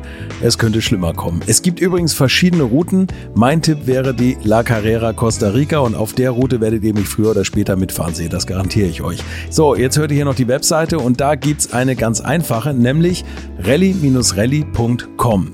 Und ganz wichtig, Rally wird hier R-A-L-L-Y geschrieben rally-rally.com. Am besten gleich draufklicken, Seite abspeichern und möglichst schnell buchen, denn es sind kleine Gruppen und Inga und Ingo, die das organisieren, sind wirklich mega nett und Ingo ist auf mich gekommen, weil seine Mitfahrenden immer alte Schule hören. Also Geschmack haben die, die da mitfahren auch und ihr sollt jetzt auch weiter alte Schule hören. Bis bald in Costa Rica. Le Mans ja. ist erst ganz zum Schluss. Aber ja, richtig. Ende, ne? Und es hat sich ja immer wieder gezeigt, es ist heute so ein bisschen verloren gegangen, weil die Autos sind natürlich alle viel äh, zuverlässiger. Mhm. Aber damals gab es immer wieder Schäden und da haben zum Teil Autos in Daytona, meine ich, hat mal einer gewonnen, der, der stand hier drei Stunden an der Box oder sowas. Ja, ist undenkbar. Das ist unvorstellbar heute. Aber, aber immerhin. Ne? Aber es ist ja auch unvorstellbar, wie schnell teilweise Dinge da gewechselt werden. Bei so Autos eine Kupplung oder sowas, auch heutzutage noch. Oder ja. Getriebe, das reißen die raus und äh, Richtig, das es, ran, geht, ne? es, ja sicher. Und, und der, der, der, der andere große Thema war, ich weiß, wo wir dann äh, 98 das, erste Mal, das letzte Mal dann äh, mit dem GT1 äh, Le Mans gewonnen haben äh, da war auch vorher, da fuhren wir gegen den Toyota, mal wieder Toyota. Toyota war immer so ein bisschen unser Gegner im Laufe der Jahrzehnte. Ja. Äh, und die hatten ein super Auto gebaut, hatten aber ein Thema mit dem Getriebe. Mhm. Und das haben die wohl, äh, äh war klar, sie kriegen es nicht in den Griff. Also hat man das logischerweise so gemacht, man kann es schnell wechseln. Angeblich in ja, sie haben es dann im Rennen, glaube ich, in acht Minuten gepackt. Ist sensationell. Mhm. Aber es war halt alles entsprechend vorgerichtet, dass man einen schnellen Getriebewechsel vor hat. Und die Thema kam natürlich bei uns auch hoch. Wie lange brauchen wir denn zum Getriebewechseln? Dann habe ich gesagt, naja, wenn es kalt ist, 30 Minuten, wenn es heiß ist im Rennen, vielleicht 40 Minuten oder 45 Minuten. Ja, äh, das geht ja gar nicht. Und was machen wir denn da? Das sei ja ganz einfach, unser Getriebe geht nicht geht kaputt. kaputt ja. Weil das ist, wir haben eben keine, sagen wir mal, neuesten, raffinierten Technologien wie äh, Doppelkupplungsgetriebe äh, haben sie ja später. Das auch. kam ja später, genau, wie, ja, wie Clown-Schaltung ja. oder und all diese Dinge, sondern es war schlicht die alte äh, uralte, altmodische Porsche-Synchronisierung. Schaltet furchtbar langsam, der Fahrer braucht Kraft dazu, uns dauert alles länger ja, und so weiter. Das hat lange durchgehalten und das hat den Ruf von Porsche gefestigt. Ne? Und schlussendlich war das ja dann auch der Schlüssel zu dem Erfolg äh, in, in, in 98. Der Toyota war, äh, glaube ich, mit drei Autos am Start und äh, an allen haben sie irgendwann mal Getriebe gewechselt und der letzte ist dann schlussendlich am äh, kaputten Getriebe kaputt gegangen, weil so schnell sie es auch immer wechseln können, wenn sie nicht an die Box kommen, was da der Fall war, mhm. dann hilft ihnen das auch nichts. Mal fest. Naja, wir hatten halt Glück. Ja, die waren auch ein Tick schneller wie wir und, und das war halt einfach, aber äh, Zuverlässigkeit ist auch ein Thema und das ist, glaube ich, auch das, was Porsche auszeichnet. Mhm. Schnell und zuverlässig. Und ja auch im Vergleich zu Ferrari bei den Straßenwagen. Ne? Richtig. Ferrari ist immer heiß geworden, wenn man lange Autobahn gefahren ist. Porsche ja, da gab es den, den alten Spruch, den hat mir, glaube ich, in Amerika mal einer erzählt. Äh, äh, wenn man von A nach B fährt und man fährt mit einem Porsche von A nach B, dann heißt es, I, I enjoyed it. Und wenn man es mit einem Ferrari macht, in der alten Zeit, I made it. Ja, heute ist das sicher auch alles anders. Ja, doch, doch, die ja, sind, ja, doch, doch, die, haben, die haben, ich, ich weiß, die haben äh, damals, da war noch Jean Todt äh, bei, bei Ferrari als Rennleiter, der hat auch sich ein bisschen um die, die Serienbelange und äh, ich habe mich mal mit ihm unterhalten und der sagte, ja, wir, wir werden jetzt dramatisch auf diese Zuverlässigkeit losgehen, weil das kann nicht sein, dass man dann mit einem tollen Auto dann irgendwann mal da stehen bleibt oder ja, sowas. Ja. So, dann kam das, das ganz große Thema. Und das ist für mich, also das habe ich jetzt lange zurückgehalten. Äh, also ich bin 1976 geboren. Für mich das erste Auto im Bewusstsein, was so maximal Sportwagen ist und eines der schönsten Autos. Hier steht es vorhin, der Porsche 956. 956. Wie ist es das der, große Thema? Also man hat überlegt, es gab eine neue Verbrauchsformel. Ne? Nee, es gab, es gab äh, diese, diese, diese, äh, was waren diese drei Liter Prototypen? Wir haben ja 81 noch mit dem 936 äh, gewonnen. Ja. Das war ja im Prinzip ein Prototyp aus der alten Zeit oder aus der vorhergehenden Legislaturperiode so ungefähr. Und es war lange angekündigt, wir wollen also da ein neues Reglement machen. Und äh, wir wollen auf Verbrauch gehen. Das war damals auch schon ein, ein, ein, ein Thema. Und äh, gesagt, und der Verbrauch regelt die Leistung. Insofern ist der Hubraum völlig egal, der Motorkonzept ist egal, der kriegt eine, Menge, eine bestimmte Menge Benzin oder in dem Fall Kraftstoff. Es konnte ja verschiedenes sein. Und äh, damit ist die Leistung vorgegeben. Die Idee ist grundsätzlich sehr gut gewesen. Äh, nur im Detail, wie es halt so oft ist, ist es dann natürlich ein bisschen äh, ja, aus dem Ruder gelaufen, hat aber dann nachgebessert im Laufe der, im Lauf der Jahre. So, also das heißt, wir haben eine Verbrauchsformel und wir machen ein neuen, neues Fahrzeug, war klar, und äh, der Motor, ich hatte es ja vorhin schon mal gehabt, äh, war ja dieser Motor, der dann 81 bereits Le Mans gewonnen hatte. Da hat man gesagt, da hat man also schon mal ein zuverlässiges Aggregat, muss man allerdings dann ein bisschen noch weiterarbeiten in Sachen verbrauchsgünstiger machen. Dann wurde ja dann im Laufe der, der, der Zeit, 82 kam ja dann diese elektronische Einspritzung. Die Vorläufer gab es ja schon in, im Indie-Projekt ein bisschen, aber da gab es dann, wir mal, die, der richtige Einstieg. Und fahrzeugseitig her war war es klar, es gibt also bestimmtes Mindestgewicht, bestimmte Cockpit-Abmaße, Reifengrößen und am Unterboden gab es eine ebene Platte, die den Bodeneffekt ein bisschen äh, reduzieren sollte. Ja, und dann hat man halt angefangen und hat dann geguckt, was kann man da an der Oberseite tun und dann, nachdem der Bodeneffekt ja aus der Formel 1 inzwischen bekannt war, haben wir gesagt, naja, so ein Sportwagen könnte man ja auch vielleicht mit Bodeneffekt machen. Das Reglement hat allerdings das schon vorgesehen. Skirts gibt's nicht. Die Formel 1 hatte ja welche zu der Zeit. Skirts waren diese Platten. Die, diese Schürzen, die dann schleifend am Boden mitfuhren. Aha. Das gibt's nicht. Das ist verboten. Aber sonst äh, gab es relativ Freiheiten. Und Bodeneffekt heißt, dass sich der Wagen für, für die Leute, die nicht wissen, ja, der Bodeneffekt der heißt, heißt im Prinzip nichts anderes, ganz allgemein, dass sie sozusagen die Luft, die unterm Fahrzeug durchströmt, mit, wie soll ich sagen, so die, den Boden gestalten, dass sie es nützt. Mhm. Was auch immer. Das kann man dann natürlich dahingehend nutzen, dass man, man denkt an Bodeneffekt und Formel 1, dann sagt man sofort an Riesenabtriebswerte. Man kann aber auch in Sachen Widerstand einiges da tun. Mhm. Was wir dann in einem, glaube ich, Forschungsprojekt haben wir das mal dann probiert, den Bodeneffekt nur für Widerstand zu machen. Und wir haben, ich weiß nicht, welcher Typ das war, das war ein Forschungsthema. Im Modell haben wir dann dramatisch den Widerstand gesenkt. Es war halt ein Forschungsthema. Ja. Äh, aber die ersten Schritte waren halt so, dass man halt dann mal so, wie sich Klein Fritzchen das äh, vorstellt, Formel 1 äh, hat es ja vorgemacht, das funktioniert, also sagt man, dann machen wir so, wie sie Formel 1 machen. Und das hat überhaupt nicht funktioniert. Okay. Dann stehen sie da im Windkanal und gucken das Modell an und sagen, ja, äh, irgendwo geht's ja, aber jetzt geht's nicht. Man hat ja dann auch Werte gehabt, äh, äh, Aerodynamikwerte, wenn man in, in Richtung Abtrieb denkt und gesagt, naja, die, die, die, den höchsten Abtrieb hatten damals die Can Auto. Mhm. Also das sollte man schon irgendwo in die Gegend kommen. Bei einem vernünftigen Widerstand logischerweise, nicht, nicht wie beim Can Auto. Und äh, ja, und dann kam er dann so drauf, naja, an, am Heck, das hat ganz gut funktioniert, aber Sie können das Auto, äh, wenn Sie es nur auf der einen Achse äh, eine Menge Abtrieb machen und auf der anderen keine, dann äh, läuft es nicht immer geradeaus. Und äh, so war der Schlüssel eigentlich äh, an der Vorderachse und äh, da sind wir dann lustigerweise schon nach, glaube, drei Tagen oder was drauf gestolpert äh, und haben gesagt, Moment mal, da gibt's was. Und da hat man also dann so gesehen, naja, da muss man so ein bisschen eine, eine Beschleunigungsstrecke machen und einen Diffusor, so eine Delle dann hineintun. Und äh, das hat man dann so Zug um Zug ausgebaut. Inzwischen ist parallel dazu natürlich das Monocoque entstanden. Ich hatte dann eine ziemliche Diskussion mit dem Horst Reiter, der damals der Konstrukteur da war. Äh, warum denn jetzt er sein Chassis nochmal ändern müsste. Weil es, es, es, zieht ja Folgen nach sich. Ne? Wenn, in dem Bereich ist ja die Pedalerie, das wird dann alles anders. Ne? Gut, er hat es dann natürlich eingesehen, hat gesagt, ja, gucken Sie mal her, was wir dann an, an Abtrieb gewinnen können. Aha. Und ja, und so ist es halt dann Zug um Zug entstanden. Und die und Delle ist die berühmte Singerdelle. Ne? ja, so hieß es dann hinterher. genannt. Aber das muss man, wie kann man sich das vorstellen? Ungefähr in der Mitte von der Karosserie, in Höhe der Vorderachse, dass da tatsächlich nochmal. Naja, Sie, die, die, Sie haben eine, eine im, im, im Überhang sozusagen, im vorderen Überhang des Fahrzeugs, ist eine eine, ein, ein, eine Art Flügelprofil mhm. oder wie ein Diffusor dann schlussendlich. Und da müssen Sie eben dann, damit die Luft richtig abströmen kann, mit einer entsprechenden Geschwindigkeit, müssen Sie eine Art Diffusor schaffen. Und das ist eben so eine Delle. Mhm.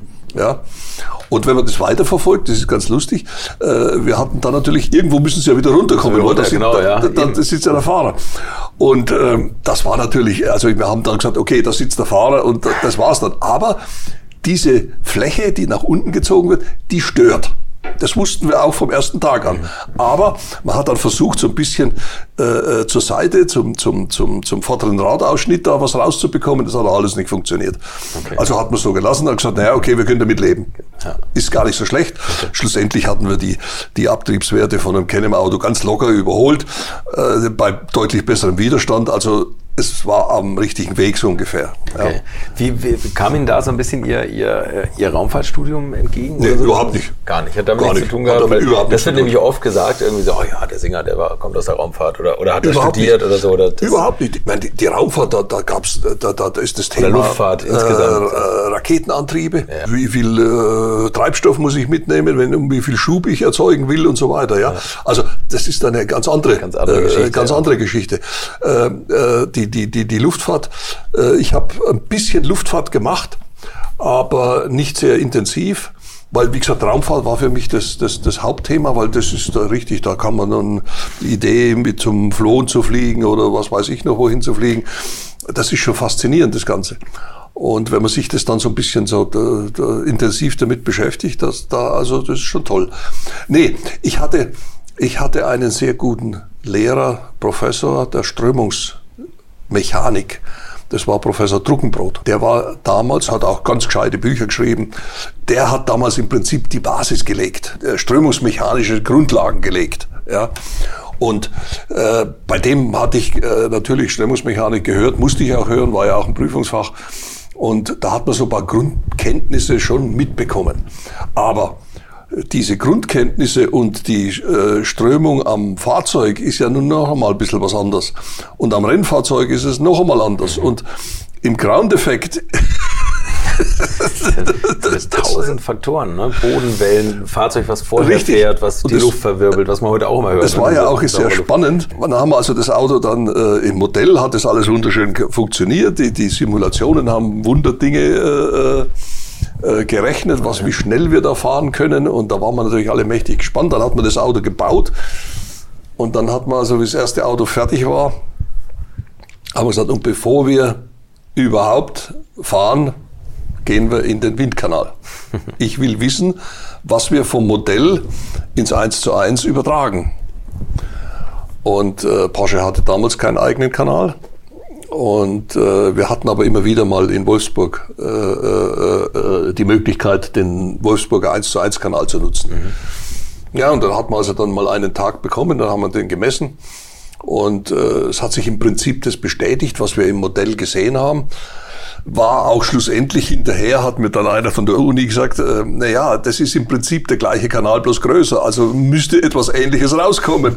Ja, sage ich, ja, theoretisch, aber man weiß, inzwischen hat man ja nicht das Modell, sondern hat ein ganzes Auto gebaut. Ja da könnten ja mal bestimmte Dinge etwas anders gelaufen sein. Ne?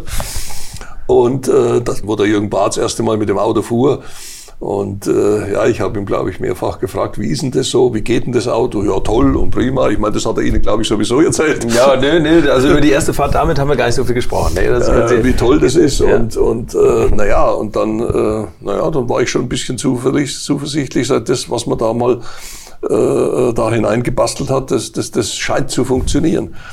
Und der große äh, Punkt kam natürlich dann, wir gingen dann, glaube ich, zwei Tage, später waren wir bereits in Ricard auf der langen Gerade. Ricard in Frankreich, ne? Ja. Und äh, da fuhr dann ein, ein, ein, X, der ja bei der Entstehung des 1 zu 1 äh, mit dabei war, Sitzprobe gemacht und so weiter. Also er, er kannte natürlich das Auto. Aber jetzt beim Fahren war es natürlich eine andere Nummer. Und wir fuhren in Ricard und naja, da gibt es natürlich viele Kleinigkeiten, ähm, die man äh, abstellen muss. Manches kann man sofort abstellen, manches muss man sich aufschreiben, muss man daheim tun und so weiter. Aber schlussendlich, äh, sag mal, am, am Ende der, der, der Start- und Zielgerade gab es ein ganz schnelles S.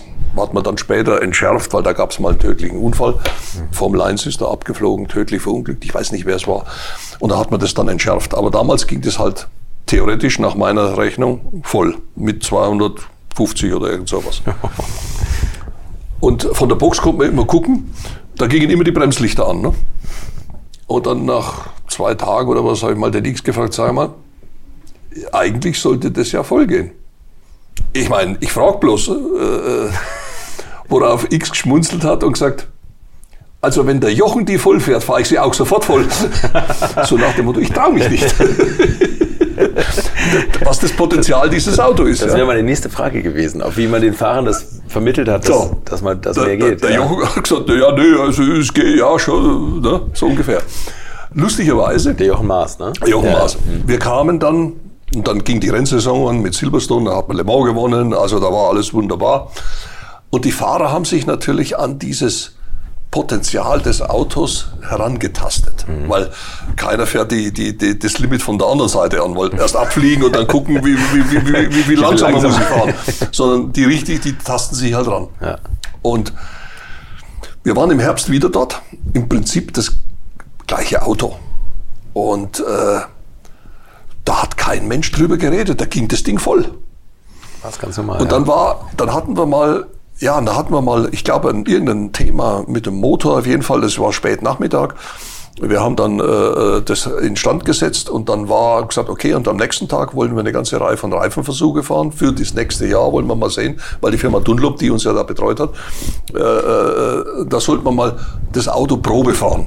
Ob das auch funktioniert, dass wir morgen, wenn wir anfangen wollen, dann noch so Kleinigkeiten hat. Und der, der Jochen fuhr da rum und äh, es war inzwischen dunkel. Die Lampen waren auch bloß drin, äh, dass halt Lampen nach Reglement drin sind, weil in Le Mans hat man dann andere drin, wo man was sieht oder mehr sieht. und äh, der fuhr das Ding voll, nachts, und hat nichts gesehen. Wahnsinn. Dann habe ich zum Jochen gesagt, sag mal, Probefahrt, muss das sein? Du kannst da abfliegen oder was? Du sagst, das ist überhaupt kein Problem. Da ist eine Markierung an der Straße, wenn die kommen, muss ich einlenken und dann geht das voll. also okay. das hat so gezeigt, dann so ein bisschen, was in dem Auto wirklich gesteckt ist. Ja. Und äh, ja gut, und dann die, die, die, ja, wenn ich jetzt einmal unsere Mitbewerber dann sehe, damals war Ford dabei, die haben es, glaube ich, etwas konventionell angegangen. Wie weit da Finanzschwierigkeiten mit dabei, weiß ich nicht. Auf jeden Fall, die haben dann sehr schnell aufgehört. Äh, die, glaub, die, dann kam Lancia, ja. äh, die einen ganz tollen Ferrari-Motor hatten und auch äh, ein bisschen äh, also das heißt, die waren, das waren neuere Auto, aber die waren auch nicht schneller wie wir. Und es hat dann eigentlich gezeigt, dass, heute sagt man so locker ein großer Wurf, das war, aber das, das, das war nicht vorherzusehen. Und wir hatten auch eine ganze Menge von Dingen im Kopf, wo wir gesagt haben, ja und da und da sollte man noch was tun, weil äh, wenn, äh, wenn es notwendig ist, dann sollten wir reagieren können. Mhm. Ja. Und dann hat man inzwischen äh, Kundenauto verkauft. Ne? Die Kunden, die zunächst mit ihren alten was auch immer sie hatten. Der Krämer hatte irgendeinen äh, umgebauten 17er, glaube ich, und der Jöst hatte einen 36 nachgebaut. Und, ja, und die haben dann alle sehr schnell erkannt, dass sie mit ihren äh, Fahrzeugen eigentlich keine Sonne haben. Und wir haben dann natürlich das, den, aufgrund der Nachfragen, die also, glaube ich, schon nach Silverstone waren, die schon da und haben gesagt, hey, kann man das Auto kaufen? Ich kann mich erinnern, wir hatten sehr früh eine, eine Sitzung eine, äh, zur Organisation, wie viel Kundenauto können wir, wenn wir welche machen und wie könnte das ablaufen? Das war schon im Frühjahr.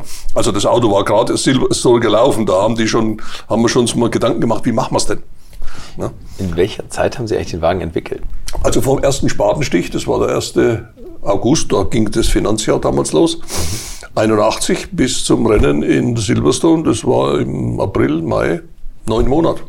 Ja, zumal wir ja dann auch äh, äh, unsere Traditionstechnik, den, den Rohrrahmen ja, verlassen haben. Ja. Wir haben dann einen Monocoque gebaut. Mhm. Wir hatten da natürlich auch keinerlei Ahnung, wie man sowas tut. Äh, ich hatte dann Kontakt mit der Firma Dornier. Äh, die kannte ich über ein Projekt, das wir mit dem 935 mal hatten, mit, äh, mit Dornier. Und äh, da, die hatten uns dann vermittelt mit Leuten, die im Flugzeugbau, Rumpf, Tragflügelbau war ja eigentlich Ähnlich, ne? ideal. Ne? Also genietetes Aluminium. Und die haben uns mal ein bisschen erklärt, was man da braucht, welches Werkzeug man braucht, welches Material man nehmen muss und, und, und. Also das Ganze haben wir da, sehen Sie, Nachhilfestunde hat, glaube ich, zwei Stunden gedauert. Das war dann, glaube ich, typisch Porsche. Man hat dann gesagt, okay, wir wissen, wir haben uns die Werkzeuge besorgt, wir haben das Material besorgt, welche Nieten, verschiedene gibt's da, verschiedene Nieten, verschiedenes Material und dann fängt man an und sagt, so, jetzt, wie groß müssen die Nietabstände sein? Wie muss ich das verkleben? Die Nieten allein sind es ja nicht, es muss ja auch eine Verklebung da sein. Und da hat man dann, und das ist, glaube ich, typisch Porsche gewesen, indem man gesagt hat, so, und jetzt lasst uns mal Probekörper machen mit verschiedenen Nietabständen, mit verschiedenen Verklebungen, mit verschiedenen Wandstärken zum Teil, Torsionsversuche äh, äh, gemacht, Biegeversuche gemacht. Und da hat man innerhalb von zwei, drei Wochen eine ganze Menge gelernt. Und gesagt, ja, so kann man es machen, so kann man es machen. Und dann war klar, dann gesagt, okay, und jetzt machen wir mal ein Chassis. Aber es ist klar, das ist kein Auto. Es ist nur, dass wir sehen, ob das so funktioniert, wie wir es uns gedacht haben. Nur für Torsionsmessungen oder Biegemessungen. Das haben wir auch so gemacht, hat sich dann auch so bestätigt. Und das zweite Chassis war der erste 956. Und die Chassis sind im Prinzip nur unwesentlich zunächst geändert worden. Ne? Ich finde diese Vorstellung so geil, dass ich sagen, wir waren noch mal zwei Stunden bei Dornier, da haben uns die Werkzeuge gekauft und das Material und haben wir angefangen zu basteln, in Anführungszeichen. Ne? Und, und, und ja, zu probieren man sich, einfach. Ja, man hat sich, jetzt, man hat sich sozusagen aus diesem, diesem Know-how, was die uns mitgegeben haben, das hat man sich dann natürlich alles beschafft und hat dann aber gelernt. Und zwar selbst gelernt mhm. und nicht sagen lassen, passt auf, da müsst ihr den Nietabstand haben und da müsst ihr das, sondern das probieren wir.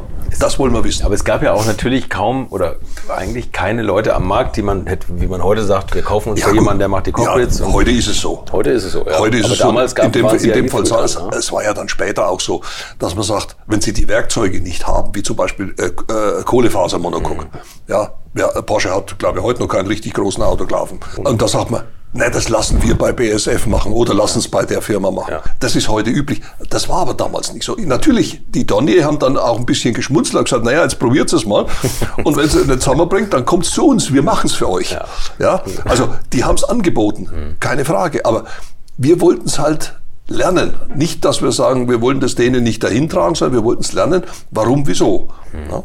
Und, und das, das ist wichtig, weil wenn Sie dann irgendwelche Probleme haben und Sie müssen jedes Mal dann äh, dahin gehen und sagen, könnt ihr uns mal da, da haben wir das Problem und ja, das sehen die vielleicht ein bisschen anders. Ich finde, daran sieht man, also Karosserie und auch Fahrwerk und eben was zum Schluss dann diese Haltbarkeit in allen Teilen ist, sieht man diese Ingenieursgetriebenheit der Firma Porsche. Bei Ferrari, glaube ich, galt auch zu der Zeit noch der Spruch, wir bauen einen starken Motor, den Rest brauchen wir nicht. Naja, das, das war die, geändert, die, die Philosophie vom alten Enzo. Ja, aber das war ja noch die Zeit. Ne? Ja, ja, das war die Zeit. Ich meine, äh, äh, man muss dazu sagen, ich hatte ja das Glück, mal den Enzo persönlich kennenzulernen. Tatsächlich? Ja, ja. Also das? Äh, Sie sehen, ich habe also in der Luft- und Raumfahrt einen, Herr von Braun, einen Obert kennengelernt. Und auf der anderen Seite hatte ich das Glück, natürlich Ferry Porsche. Ich meine, der war nicht sehr involviert, aber der kam natürlich, hat geguckt, was machen wir da. Und ich hatte auch mal bei einem Meeting in Imola äh, äh, den, den Enzo Ferrari äh, kennenzulernen. Und ich muss sagen, das ist eine Persönlichkeit gewesen. Das Aber ich. eine richtige. Das ich, ich. ich kann mir gar nicht vor, heute gibt's gar keine solche. Und das war ein Meeting und der hat nur Italienisch gesprochen, logischerweise. Hat mhm. natürlich einen, seinen Assistent, hat ihn da, äh, hat übersetzt. Aber wenn der auch nur den Finger gerührt hat, weil er was sagen will, und da saßen auch Vorstände in dem Meeting, da waren die ruhig. Dann hat der Enzo geredet. Und ich kann mir vorstellen, wenn der so ein Mann sagt, wir machen einen gescheiten Motor und der Rest, das wird schon funktionieren, dann ist es so. Ja, ja? dann ist es das Evangelium. Ich glaube, der, der deutsche Enzo war Ferdinand Piech. Äh, Oder war das ein bisschen so? Ja, na, für Piech war schwer zu vergleichen. Es ist schwer zu vergleichen. Natürlich vom, vom Einfluss auf die, auf die, auf die, schlussendlich auf die Rennerei, der hat natürlich auch noch andere Einflüsse, ist es ähnlich gewesen. Keine Frage. Aber von der Persönlichkeit ein völlig anderer. Mhm völlig anderer Typ. Gut, ich habe also wie gesagt nur in dieser kurzen Zeit gesehen und ich kann mir auch vorstellen, dass der Enzo auch mal durchaus durch, damals wo er noch halbwegs laufen konnte, da wo wir ihn gesehen haben, da war er schon ein bisschen gehbehindert und und und und, und hatte dann, äh, glaube sogar mit dem Stock ist er da gelaufen äh, sicher nicht mehr so diese, diesen alltäglichen Kontakt, was damals eigentlich notwendig war. Man musste ja sehen, was passiert wo, auch als Chef. Ich meine, Fuhrmann war immer vor Ort, Fuhrmann war immer in Le Mans an der Box, 24 Stunden. Und hat dann nachts, wenn ein Boxenstopp nicht richtig gelaufen ist, dann hat er gesagt, sagen Sie mal, was haben Sie denn da wieder für einen Schmann gemacht? ja, der musste sich rechtfertigen. Der war halt mit dabei. Mhm. Ja, und dann gab es natürlich, wenn man Le Mans mal nicht gewonnen hat, das gab es ja auch, äh, äh, dann gab es hinterher natürlich keine riesen Rechtfertigung, äh, wer wann wo mit was was falsch gemacht hat, sondern der war da, der hat's gesehen. Mhm. Er wollte nur am Schluss äh, einen kurzen Report, da gab es ein, ein, Meeting von, weiß ich nicht, eine Stunde, wo man gesagt hat, guck her, so und so war's, das Problem hat uns da hingeschmissen, deswegen konnten wir Le Mans nicht gewinnen. So einfach ist es. Sie haben aber auch stundenlang nach Le Mans, als die ersten Datenaufzeichnungen kamen, das alles noch analysiert, oder? Diese ganzen Zettel und Zeiten und äh, Zwischenzeiten. Ja, und ja, das war äh, durch das, dass es dann Le Mans waren, glaube ich, die ersten, wo man nach dem Rennen dann alle Rundenzeiten bekommen hat. Das war auf dem DIN A4-Blatt. Ich weiß nicht, zehn Seiten, weil da waren halt alle Autos drauf mit allen Rundenzeiten.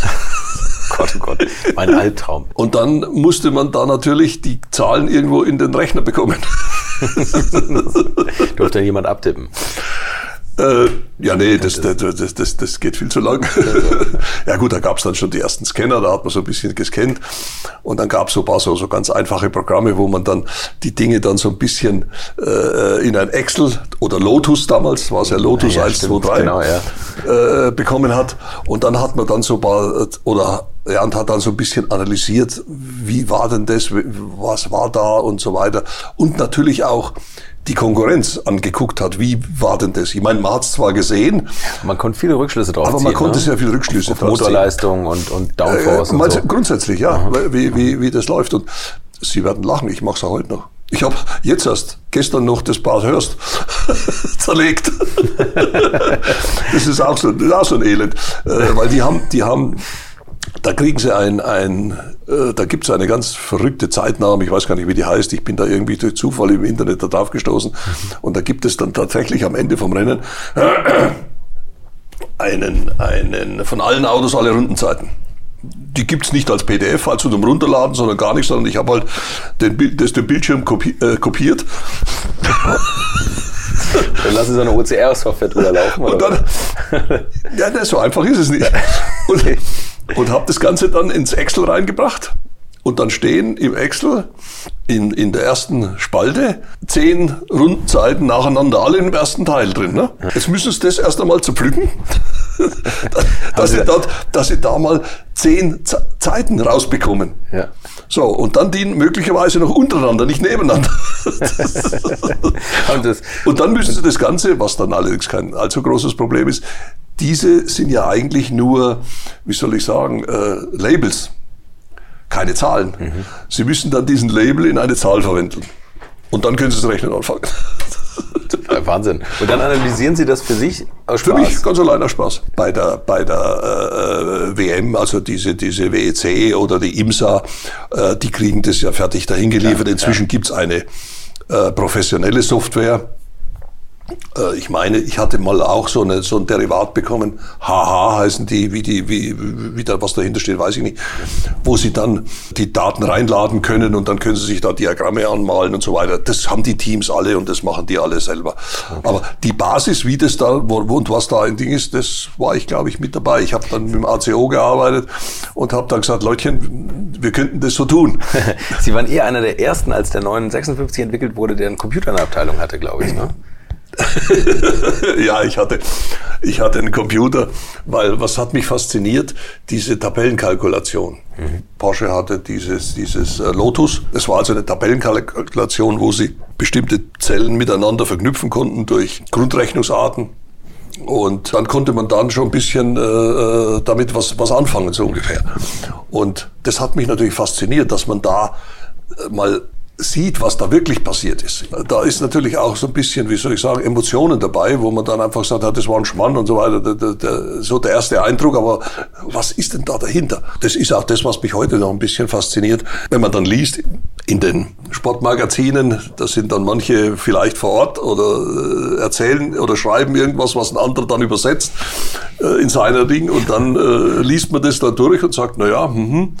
Und dann guckt man, guckt man sich mal die Daten an, was, was ist denn da wirklich passiert? Und sagt, na ja, also grundsätzlich hat er schon recht, aber manche Dinge waren halt auch ein bisschen anders. Der Wagen war gleich wahnsinnig erfolgreich. Sie haben im ersten ja. Jahr Platz 1, 2 und 3 belegt, mhm. 1982. Wie war das? Also wie, wie, kann man sich das vorstellen? Ich meine, Sie stehen da beim 24-Stunden-Rennen, der ganze Vorstand wahrscheinlich da. Alle sagen, dann wollen wir mal gucken, ob der Singer das auch wirklich so hinbekommt. Und dann.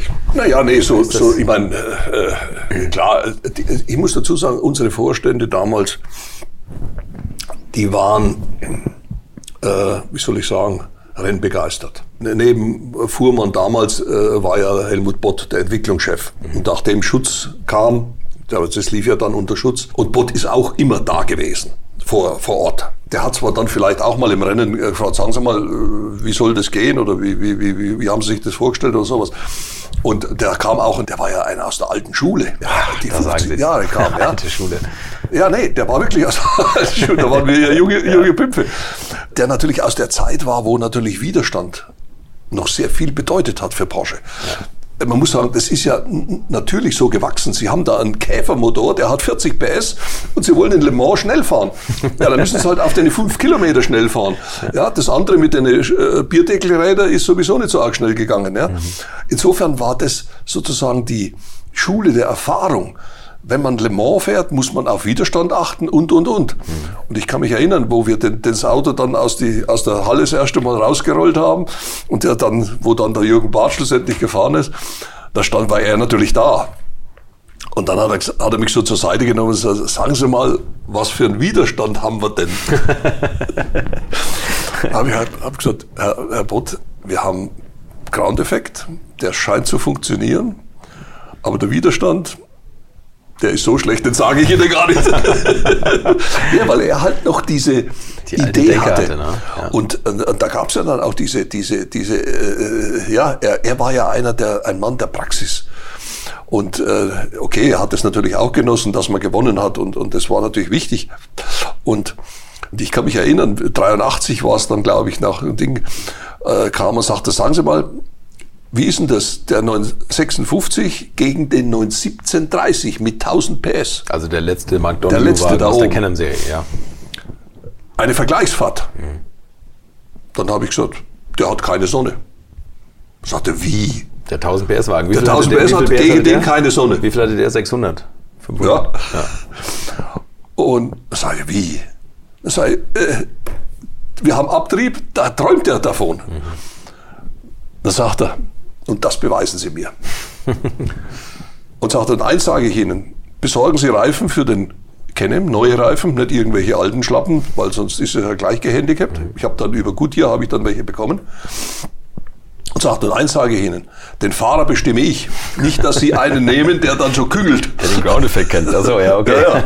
Sei kein Problem, da warst du direkt Bell, ne? Okay, ja. Und äh, der, der, der Test lief dann in Weissach wir haben dann alles Mögliche. Damals, äh, wie gesagt, äh, Datenaufzeichnung hatten wir nicht, aber wir haben Lichtschranken aufgebaut, haben Höchstgeschwindigkeiten gemessen und natürlich Rundenzeiten, ist klar. Mhm. Und da war der dann, gut, der, der, der 17er, der lief, glaube ich, dann bloß 10 oder 12 Runden oder irgend sowas. Aber es war sehr schnell klar, äh, der war zwei Sekunden schneller. Wahnsinn, ja. Und das hat, das war für ihn dann, jawohl, das, was die gemacht haben, das passt. Passt wirklich. Ja. Jetzt diese, dieser, dieser 917 Überflieger, der ja. alles platt macht. Ja. Guck, da steht einer, der, der macht ihn auch platt. Der kann es besser, verbraucht noch weniger, ne? Ja, und braucht das noch weniger. Ja. ja. Also, das war schon ein richtiger Schritt vorwärts. So, mhm. so. Und dann muss ich sagen, Dann hat er sein Sakko ausgezogen mit Krawatte und Schuhen ist er selber den 956 gefahren halt rumgerollt. Einfach, er wollte das auch mal selber spüren, wie das ist. Ne? Der Bot. Der Bot. Der Peter Falk hingegen ist nicht nur rumgerollt, der war der König auf dem Skidpad. ne? Ja, das kam dann später, wo, wo dann die, das Thema mit der, mit der, mit dem äh, Bot war ja ein Fanatiker am Skidpad. Er sagt hier. Ganz kurz, Skidpad ist ein Riesenkreis. Ist ein ne, Riesenkreis. Einen großen Durchmesser, 120 Meter Durchmesser 100, na, 180 Meter Durchmesser. 180 Meter, wo man immer wo man relativ fährt schnell fährt. Und wo man das Fahrwerk einstellen kann. Richtig. Ne? Und das Problem ist nur, äh, das kam auch aus der Geschichte heraus. Inzwischen waren aber die Rennreifen äh, so weich geworden, dass die diese Belastung, sie fahren ja, wenn sie da schnell rumfahren, in der Größenordnung 13, 14 Sekunden. Und diese 14 Sekunden nur auf den äußeren Rädern, ne? sie fahren, das innere Rad ist ja relativ wenig belastet, ja, Sie haben die Hauptlast, besonders hinten, und das müssen Sie sich einteilen. Wenn Sie glauben, Sie fangen jetzt mal an und schauen mal, und die zweite oder dritte, die gibt's nicht mehr. Sie haben eine Anwärmrunde und die erste, die zweite Runde muss passen. Okay. Und da habe ich ihm gesagt, ja, also das brauchen wir eigentlich machen. Ich weiß schon, wir fahren um so und so viel schneller als der 917. Äh, der, der, den Rekord hat, das ist auch kein Thema. Und er sagte, das beweisen Sie mir mal wieder. Ne? Und dann gesagt, okay, dann machen wir das. Haben wir gemacht. Da haben wir damals den Belloff bei uns gehabt den haben wir den Belloff eingeladen, haben gesagt, pass auf, jetzt fährst du mal hier. Der fuhr dann irgendeine Zeit, was natürlich schon schneller war wie der 917. Und äh, dann sind wir, also Falk und ich sind zum, zum Boot gegangen und haben gesagt, also hier, das so ist es. Und dann sagt er, Sie, auf Ihrem Diagramm haben Sie aber schnellere Zeiten ausgerechnet. Warum ist denn der Belloff das nicht gefahren? ich gesagt, ja, da war vielleicht die Reifen und vielleicht. Nee, nee, Wer ist es denn gefahren? Sowas. Wer ist es denn gefahren? Ich möchte euch noch meinen Partner dieser Folge vorstellen und das ist die Firma Kali. Und die machen etwas, wovon ich lange geträumt habe, nämlich immer, wenn ich mal wieder große Rechnungen für kleine Arbeiten am Auto präsentiert bekommen habe. Ich erinnere mich da an meinen Wunsch, bei einem früheren Fahrzeug einige Programmierungen wie Blinkerbestätigung beim Abschließen und so weiter ändern zu lassen. Ich bin fast hinübergekippt bei den Preisvorstellungen des Händlers. Fehlercodes sind auch so eine Sache, wo man vielleicht gerne mal selbst draufschauen würde und nicht zuletzt werden über immer mehr Sensoren am Auto immer mehr Daten erfasst und dafür gefühlt immer weniger Infos an den Fahrer weitergegeben. Auch unfair. Oder habt ihr noch einen Ölthermometer oder das Manometer für Öldruck im Armaturenbrett? Ich nicht. Kali ist da der Problemlöser eurer Wahl. Damit habt ihr die komplette Transparenz über den Zustand eures Autos und holt euch die volle Kontrolle über euer teuer bezahltes Fahrzeug endlich wieder zurück. Als täglicher Begleiter liefert Kali euch die Fehlerdiagnose in Herstellerqualität, Auslesen und Löschen von Fehlercodes, Auslesen und Aufzeichnen von Motor-Live-Daten, sogar mit Referenzwerten zum besseren Verständnis, Freischalten von versteckten Funktionen, bei denen man auch manchmal staunt, was das eigene Auto eigentlich alles kann. Ihr benötigt nur einen Wagen mit OBD2-Stecker und die Funktionen von Kali variieren je nach Hersteller. Aber wenn man mal in die Liste schaut, dann findet ihr alle üblichen Verdächtigen wie natürlich BMW, Mercedes, Porsche, Toyota, Volvo, Land Rover, Opel, Peugeot, Skoda, VW, Mini und viele, viele Marken mehr. Alles lässt sich bequem über eine iPhone- oder Android-App steuern. Es gibt eine kostenlose Version, mit der ihr Basisfunktionen nutzen könnt und eine Lizenz speziell für eure Automarke oder bei Interesse auch für alle Automarken. Und wenn ihr jetzt 15% sparen wollt, dann nutzt den Gutscheincode Alte Schule in einem Wort geschrieben. Einfach Alte Schule bei der Bestellung im Gutscheinfeld eingeben oder klickt auf den Link in den Show Notes, damit der Code automatisch angewendet wird. Alle Infos zu den Marken, zu Funktionen und Preisen findet ihr im Netz unter www.mykali.de. Kali wird mit C geschrieben. Und wie gesagt, den Link zum Rabatt auch nochmal bei mir in den Show Notes. Da sag ich, ja. Ja, der König ist aber der Falk. Falk saß neben dran. Also, nee, nee, nee, ich Falk war, war der Sportchef, ne? Oder der, der Sportchef, der, ja, mein genau. Chef. Ja, der Motorsportchef, also kein Rennfahrer. Der war kein Rennfahrer. Der Falk hat in der Vergangenheit immer die Rekorde gefahren. Stimmt auch, ne? 908, 907. Das war alles Falk. Der hat das alles ganz toll hin. Der hatte das Gefühl, wie man das halt dann dahin bekommt. Falk hat sich geweigert. Also ich passe nicht ins Auto rein und es geht nicht. Egal, Sie fahren, Punkt. Haben wir dann auch gemacht. Und der war auch schneller. Nicht, war auch schneller wie, wie, wie und, und hat dann, kam dann etwa dahin, wo ich sozusagen das gerechnet hatte und gesagt, ja, jetzt passt. Und das war dann war zufrieden, sagte, jetzt ist in Ordnung. Und damit war der Fall erledigt, äh, bewiesen und aus. Und was ich auch so beeindruckend finde, also bei dem, gerade bei dem Wagen, wenn man den 956 sieht, ähm, der ist ja extrem flach. Der, der hat natürlich keine hohen Federraten wahrscheinlich, damit die Aerodynamik nicht nochmal ja. durcheinander gebracht wird. Also es ist ein extrem hart gefedertes mhm. Auto. Und trotzdem ist dieses das Auto, was, und ich betone es ganz bewusst, immer noch den Rekord auf der Nordschleife hält. Mit 6,11. Naja, nee, jetzt hat ja der, der, ja, der 19 unter, gepackt. Unter Laborbedingungen. Sie lachen ja. zu Recht. Also das ist, ja, natürlich. Bei uns war es im offiziellen Training. Hat nichts damit zu tun, natürlich. Und das sagen ja auch die Porsche-Leute. Ne? Der, der eigentliche Rekord ist, ist, immer noch der. Ja, das war die, die, die offizielle, ja, ja, das, das war im ist, offiziellen ist Training. Und gerade die Nordschleife, wer die Strecke kennt, ist, ist ja von, von Huckeln übersät. Ja. Ne? Und ja. gerade mit dem Wagen, das finde ich so beeindruckend. Ja, nee, es war, also da muss man schon sagen, das ist schon sensationell gewesen damals. Also war für uns unverständlich auch. Muss ich die Uhr zweimal angucken. Ja, ähm, was man auch sagen muss, Stefan Belloff hat ja auch seinen Todesunfall ja. leider in diesem Wagen gehabt, Richtig. in, in Spa. Und Manfred Finkelhock auch. Äh, vorher. Kurz in vorher, Mosport. innerhalb von drei Wochen. Ja. Aber die beiden Sachen haben Sie nicht live miterlebt, weil Sie Ihr ganz persönliches Unglück auch rund um ich den Wagen hatten. Ne? Ja, ein paar Wochen vorher war ich in einen Brandunfall verwickelt und lag im Krankenhaus. In, in der Box stehen, vielleicht erzählen Sie in mal, was da passiert ist. Naja, wir hatten, äh, das war der, der, der, der Lauf in, in, in Hockenheim. Es war sehr warm und äh, die, die, äh, die, die Auto, das kam zu, zu, zu, zum Boxenstopp, regulärer Boxenstopp. Und äh, wir hatten so, dass äh, damals hat man ja getankt, da gab es also eine, eine Tankanlage, die, ist ja vom Reglement vorgegeben, Höhe und Durchmesser und so weiter, dass halt der Durchfluss möglichst für alle gleich ist. Und man füllt es logischerweise bis zum Rand hin, weil äh, je höher, umso besser, klar, umso schneller läuft's rein.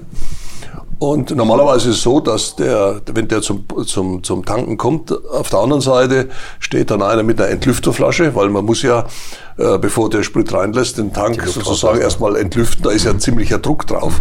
Egal, ob es jetzt wirklich heiß draußen ist, aber es, es wird immer warm da hinten und äh, dann das Restbenzin verdampft und da haben sie einen ziemlichen Druck drauf und äh, der, der, den abzulassen und dann läuft der Sprit dann hinein. Dummerweise bei dem Boxenstopp war der mit der Entlüfterkanne, äh, ja, nervös, wie auch immer, äh, er kam halt nicht gleich drauf, während der mit dem Schlauch war sofort drauf. Und jetzt ist das passiert, dass der Druck im Tank den Kraftstoff über den Schlauch zurück ins Tankfass gedrückt hat. Und nachdem das Rand voll war, lief es natürlich dort raus. Mhm. Und lief wie so ein Wasserfall den Tank hinunter. Wäre alles nicht so schlimm gewesen, wenn was ich dann erst nachher erfahren habe, X hat es erzählt, da war ja wohl kurz vorher einer da, der hat geraucht. Kann man sich heute nicht vorstellen. In der Boxengasse. In der Boxengasse. Und der X hätte ihn wohl darauf aufmerksam gemacht, er soll die Zigarette ausmachen, was er dann auch getan hat. Er hat sie wohl ausgetreten. Möglicherweise war sie vielleicht nicht ganz aus. Vielleicht. Es ist eine Vermutung. Mhm. Wir wissen es nicht. Oder hat sich das woanders entzündet? Keine Ahnung. Auf jeden Fall, es hat dann plötzlich gebrannt. Ja, und ich stand halt mittendrin, mehr oder weniger. Und dann lag ich in Ludwigshafen in der Klinik, ja, ein paar Monate mit Hautverpflanzung und so weiter. Das ist Aber Sie hatten große Teile der, der Oberfläche war verbrannt, ne? Der ja, 30 Prozent. Also schon lebensgefährlich. Ja, das war schon, war schon heftig, ja. Und ich habe dann, wie gesagt, diese Unfälle von, von Mospot und von Dingen habe ich eigentlich nur vom Krankenhaus äh, äh miterlebt oder dann auch von Erzählungen, wenn Leute mich besuchen kamen war, war natürlich sehr, sehr tragisch. Über die Einzelheiten äh, kann ich nichts sagen, will nee, ich auch nichts sagen, weil das, ich kenne es nur aus dritter Hand. Ja, ja.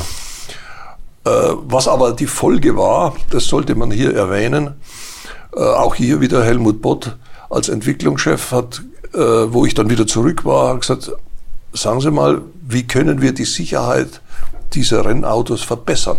Mhm. Naja, sagt, äh, geben Sie als Ziel, wir wollen mit dem Auto mit 80 Stundenkilometer gegen die Wand fahren und das muss der überleben. Sag ich, na gut, das schauen wir mal. ich hatte keine Ahnung. Ich habe Crashtest, ich meine, ich wusste, dass es das gibt, aber äh, was da passiert, keine Ahnung. Ich bin dann zum Kollegen gegangen von der, von der Karosserie, von der Crashabteilung. Das wurde nie gemacht vorher, oder? Crashtest während der Rennentwicklung? War ja nicht vorgeschrieben. Nee, nee, okay, Wozu auch? klar, ja. Und, und wenn Sie mit Rohrrahmen wie am 917 oder 936 fahren, da wissen Sie, was passiert. Der fährt da bis hinten zum Motor rein, so ungefähr. Ne? So, ich bin dann zu den Kollegen gegangen und habe gesagt, Sie, äh, ich soll da mit 80 km/h. Und sie gesagt, sind Sie sicher 80? Sag ja klar. Sagte, kein PKW schafft die 80. Das geht nicht.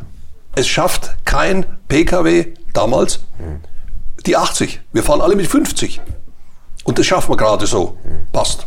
Also das Gesetz ist erfüllt, ist kein Problem. Aber 80, die Geschwindigkeit geht quadratisch ein, das wissen Sie ja, das weiß ich. Aber das redet sich halt so leicht, quadratisch. Ja, ne? ja. Aber ist halt nicht das Doppelte, ist das Vierfache. Und äh, dann wurde mir so ein bisschen klar und dann hat man also Versuche gemacht. Dann haben wir unser altes Chassis, wenn Sie sich erinnern, das allererste, das was kein Auto hat, ja. das haben wir dann als Crash-Chassis mal, um das gegen die Wand zu fahren, um mal zu sehen, haben da so, so ein bisschen eine Crash-Struktur da aufgebaut. Äh, da fing es dann auch schon an mit Sandwich-Konstruktionen und so weiter. Und äh, wir kamen dann sehr schnell zu dem Schluss, das ist mit dem Auto gar nicht zu machen wir können da gar nicht so viel hineinbauen, dass das erfüllt wird. Die 80 reichen, ja. Man muss sozusagen die Wand mit modifizieren. Ja. Und da kam die Idee auf, Reifenstapel. Das Damals schon. Da erst. Damals schon, Reifenstapel. Ich meine, man gab, es gab diese, diese Gravelbeds da, diese, diese Auslaufzonen, es gab Leitplanken, das war das Allergrößte. Es gab Dann gab es einen, einen, einen Fangzaun, die, ich weiß nicht, der hatte so einen besonderen Namen, der war so mit so Seilen aufgehängt, wo man sich dann da, da, da drin... Ja, aber da haben sie auch teilweise die Autos reingewickelt. Ne? Ja, und das dann war es ja, fertig, ne? dann ja, hat man sich eingewickelt und was aus. Ne? Ja, ja gut, ich meine, wenn man crasht, ist sowieso aus. Ja. ja. Und äh, da kam die Idee Reifenstapel. Und zwar nicht einen, sondern mehrere, fünf. Die müssen alle miteinander verbunden sein. Und die sollten auch noch ausgeschäumt sein. Ein Schaum. Und dann haben wir einen Versuch gemacht, haben einen 962 gegen einen 944 Straßenauto. Beide mit 80 in den ja, reingefahren. Und die Beschleunigungswerte an den, an den, an den äh, Puppen waren identisch. Tatsächlich. Im Straßenauto wie im Rennauto. Okay. Und damit war klar, wir haben dann natürlich der FIA geschrieben, haben gesagt, passt mal auf, wir haben da Versuche gemacht. Die FIA ist ja auch, da gibt es ja eine, eine, eine Sicherheitsabteilung, die da dann kämpft mhm. und haben dem sozusagen die Unterlagen gegeben, sagt mal, guckt mal her. Mhm. Ich meine, heute ist das selbstverständlich. Ja, klar. Ja, und heute sind selbstverständlich die Reifen, die waren dann, hat man die Reifen halt hingestellt und wenn der gefahren ist, sind die weggeflogen, das war auch nichts. Ne? Dass die miteinander verbunden sind. Heute Heute sind ja auch die Autos natürlich noch mal viel härter und haben auch eine definierte ja, heute, ja, heute ist es, ja, aber sie müssen die Beschleunigung, muss der Fahrer muss die Beschleunigung ja überstehen. Ja. Der, der muss ja jetzt nicht, nicht irgendwo anschlagen, das ist, deswegen haben die in den PKWs halt Airbags. Mhm. Ja. Aber im Rennauto ist er so festgebunden, dass er da sich gar nicht bewegen kann. Mhm. Ja. Aber er muss die Verzögerung halt aushalten können. Und das heißt, das Chassis hält stand, kein Problem. Ihm wird also jetzt nicht sozusagen irgendein Lenker fährt ihn rein und verletzt ihn am Fuß oder sonst was. Das passiert alles nicht. Er muss die Verzögerung überstehen. Und das geht halt nur, indem ich die Geschwindigkeit abbaue. Und deswegen diese, diese, diese, dieses Gravelbed oder dann diese Rutsch, diese, diese, diese Hoch, äh, High Grip äh, Phase oder, oder, und dann schlussendlich der Reifenstapel. Ja. Und jetzt ist die FIA, glaube ich, dabei. Äh, dieses Ausschäumen war natürlich eine tolle Idee, die auch sehr viel Energie mit aufnimmt. Aber nur wenn der da reingefahren ist, ist der Schaum kaputt. Das Rennen läuft ja weiter, wenn man jetzt nun an Le Mans denkt. Ich muss das ja wieder hinstellen. Es kann ja wieder einer da reinfahren. War es nicht möglich, so schnell einen Schaum da hineinzubekommen? Heute hat die FIA, das ist noch nicht so alt, ich glaube zwei Jahre alt, die stellen irgendwelche Kunststoffröhren da hinein. Einfach, die auch Energie aufnimmt und wenn der, wenn der zerbröselt ist, dann schieben sie den nächsten rein. Okay, ja. Also ist haltbar. Ja. Oder jetzt hat man diesen, ach, wie heißt das da, diese, diese Kunststoffwände, die dann auch zerbröseln. Mhm. Das sind solche Blöcke, die haben alle möglichen Farben. Das ich sieht man an der Autobahn teilweise auch, ne? diesen spitzen Nee, nee, nee, das sind nicht Leitplanken. Das sind, nee, nee, das aber wenn sie automatisiert haben die manchmal auch so Schaumstoffblöcke irgendwie Richtig, so, so Schaumstoffblöcke. Die so zusammenschieben noch. Die ne? dann, genau, ja. diese dann, äh, die, die können, äh, das ist ein bisschen besser noch als die Reifenstapel, weil das ist halt viel einfacher auch wieder zum, wieder zum Aufbauen, als die Reifen da zusammen zu sortieren. Ne? Also das war damals, wir haben das sozusagen mitgeholfen. Ich will nicht sagen, wir haben das äh, äh angestoßen, aber wir haben mitgeholfen, äh, mit unseren Versuchen, dass das besser wird. Ne? Und dann muss man erst halt lernen, das Auto kann es nicht. Der, der Wagen hatte einen starren Durchtrieb hinten, oder? Ja. Das hat mir der Striezel Stuck gestern noch erzählt, dem haben wir zufällig telefoniert. Da hat er gesagt, sprich mal den Norbert Singer darauf an, dass wir immer gesagt haben, wir brauchen ein Sperrdifferential. Der starre Durchtrieb, das ist nichts. Und dann hat der immer gesagt, nee, glaub mir. Dieser starre Durchtrieb ist ja, den hatten wir auch in den 935ern. Genau. Der ist eigentlich immer mitgekommen. Und jetzt muss man dazu sagen, auch äh, wir hatten hier das Problem, immer wieder kam es hoch. Auch schon 82, 83. Warum nicht Differential? Wir haben immer wieder Versuche gemacht mit einem Differentialvergleich. Ja? Also selbes Auto, selber Fahrer, nur Getriebe gewechselt. Und es hat sich immer wieder herausgestellt, dass es mit starkem Durchtrieb schneller war und deutlich angenehmer zum Fahren. Einen Nachteil hat es, man hat natürlich einen ziemlichen Untersteuerer, weil hinten das halt so viel Grip aufbaut, dass sie halt über die Vorderachse schieben. Ja. Aber da kann man mit dem Setup einiges tun. Aber, und die Versuche gab es immer wieder. Man hat damals mit den Differentialen, die es damals gab. Dann später gab es ein, ein Thorsen-Differential. Mhm. Der Name sagt Ihnen was. Die ja, haben also ganz was Raffiniertes. Der Mann kam, wir haben es eingebaut, war auch nicht schneller, war auch langsamer. Also wir haben es immer wieder probiert. Mhm.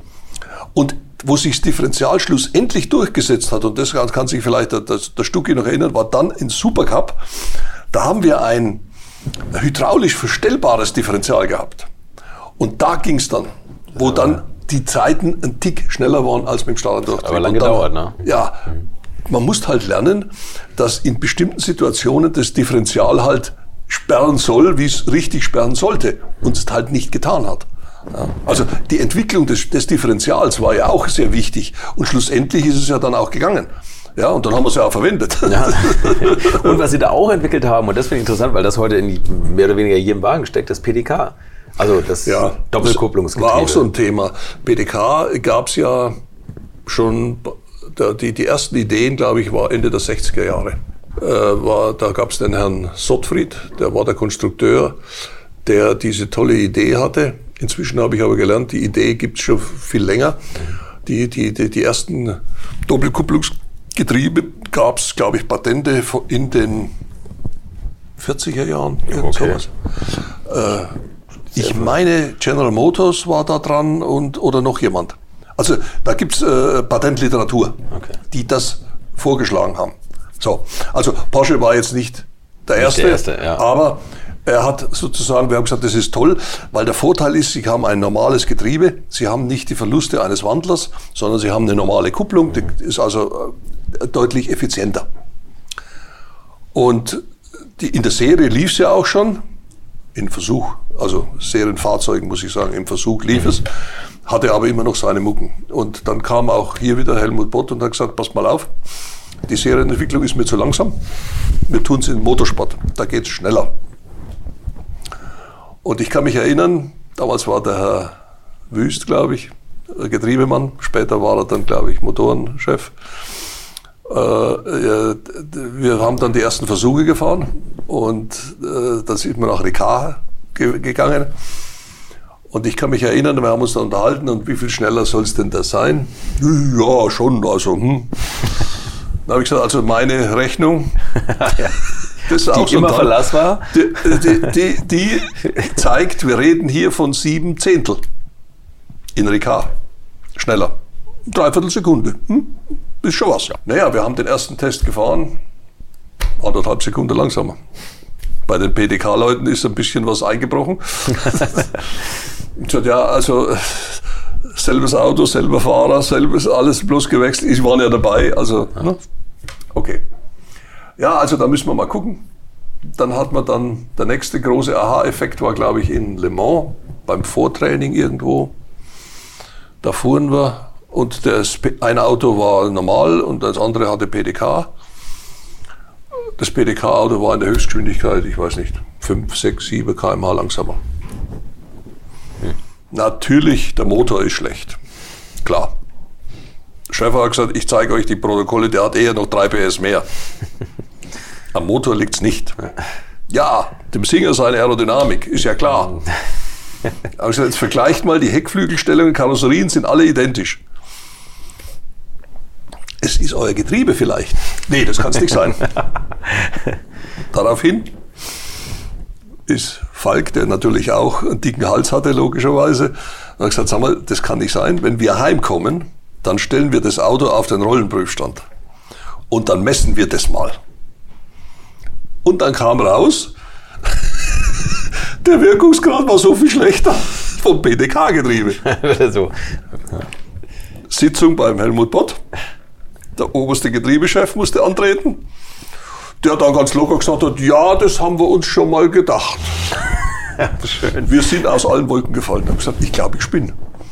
Ja, und dann, aber verstehen Sie, das sind solche Meilensteine, wo dann die Entwicklung einsetzt, das Moment einmal. Wir müssen die Ölpumpen äh, besser machen, wir müssen die effizienter machen, wir müssen das effizienter und so weiter. Mhm. Schlussendlich muss man sagen, äh, ich war dann, glaube ich, ich weiß nicht, 86 oder in der Größenordnung, war es PDK tatsächlich sieben Zehntel schneller wie sein sollte in Ricard. Ja, aber es ist so verrückt, dass die sich erstmal auflaufen lassen und sagen, nee, am Getriebe kannst du ja, nicht. Ja, das sind dann so diese persönlichen also, Dinge, die, ja. die dann immer wieder mal hineinkommen. Ja. ja. Äh, die, die Leute selber vor Ort haben es auch nicht so genau gewusst. Ja, wahrscheinlich, ja. Ja, sonst hätte ich gesagt, hm, vielleicht könnte mal sein. Ja. Aber wir haben es dann, wie gesagt, wir haben die, die Werte auf den Tisch gelegt, haben gesagt, hier kommt, das, das kommt raus, das ist derselbe Motor, das ist, also am, am Prüfstand kann man nichts falsch machen, der gibt bloß Vollgas und das war's dann. ja. Und äh, Aerodynamik spielte auch keine Rolle, also es war dann klar, es ist das Getriebe. Nee, und das sind so, so, so Meilensteine, wo man halt dann sich verbessert. Und, und irgendwann ging das ja auch. Ich meine, wir haben in, in, ich weiß nicht, Imola sind wir mal gefahren, da sind wir in der ersten Runde ausgefallen und haben fünf Stunden der Fehler gesucht. Ein Jahr später hat er Monza gewonnen. Ja, und das hat dann schon mal gezeigt, jetzt geht's ja. Es funktioniert ja. Okay, es hatte noch ein bisschen mehr Gewicht. Aber das hat man ja auch irgendwann in den Griff bekommen. Ne? Also das so hat man dann auch, ja, nicht ganz, aber doch zumindest verbessert. Ja. ja. Zunächst muss man mal gucken, dass es tut. Und, dass es, und dass es so, ne? ja. zuverlässig ist. Und dann muss man es nach dem Gewicht gucken, klar. Ja. Dann kam Ende der 80er der große Knall, wo Porsche gesagt hat, wir hören auf mit dem Motorsport. Wie 90er Jahre. Anfang der 90er. Naja gut, die, das Thema 962 war eigentlich äh, beendet. Es gab Ansätze, wie es denn weitergehen könnte mit einem neuen Gruppe C-Auto. Das muss man jetzt hier nicht länger erklären.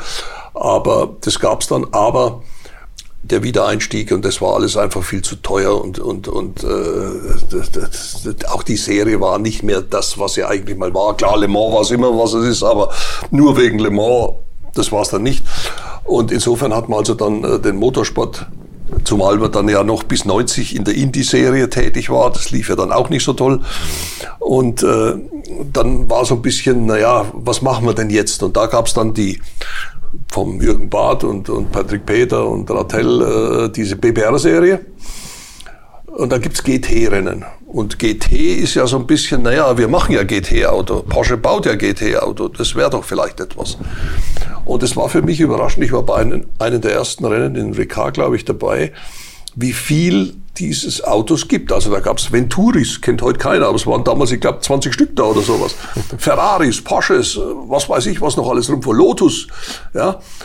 Und da war plötzlich Potenzial da. Das sind jetzt zwar nicht Hightech-Dinger, aber die Leute hatten Spaß und es ging. Ja, und dann, ich glaube, zwei Jahre später hat die FIA gesagt, halt, halt, Moment, da gibt es nicht, das übernehmen wir, das ist jetzt die FIA GT-Meisterschaft. ja, und unter deren Fittichen ist es dann so ein bisschen groß geworden. Worden, ja. Und es kam, wie es eigentlich fast immer im Motorsport ist, äh, wenn dann Firmen hineinkommen, die machen das dann natürlich schon richtig und andere machen es noch ein bisschen richtiger.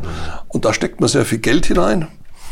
Und äh, schlussendlich war es zwar toll, wir haben dann äh, 1998 dann Le Mans nochmal mit dem GT1 gewonnen, aber wenn man sich überlegt, man muss ein Straßenauto bauen, was es nie auf der Straße gibt, es muss halt irgendeine Zulassung haben. Ja, dieses Geld wozu rausschmeißen? Mhm. Nur weil es im, im Gesetz steht, dann muss man das Gesetz ändern. Und insofern war es eigentlich äh, äh, ad absurdum geführt. Man konnte, äh, das war nicht mehr finanzierbar. Und damit war es eigentlich dann Schluss. Ende der, Ende der, der, der Ende 90er, 90er Jahre. Und dann kam ja dann der RS Spider und so weiter. Ne? Ja. Aber Anfang der 90er, da haben Sie kurz überlegt, äh, mal wegzugehen, oder? Da wollte der Sohn Tozzi weglotsen. Ja, das war, das war Ende der 90, Ende der 80er Jahre. Ähm, ich war ja auch in dem Indie-Projekt, in dem Porsche Indie-Projekt. In diesem 27, äh, wie ist der? 2708? 2708 be beschäftigt. Und äh, das lief ja zunächst nicht so toll. Wir haben äh, gleich, äh, man sich überlegt, wir haben das Auto gebaut und sechs Wochen später das erste Rennen gefahren. Nach dem Rollout, sechs Wochen später.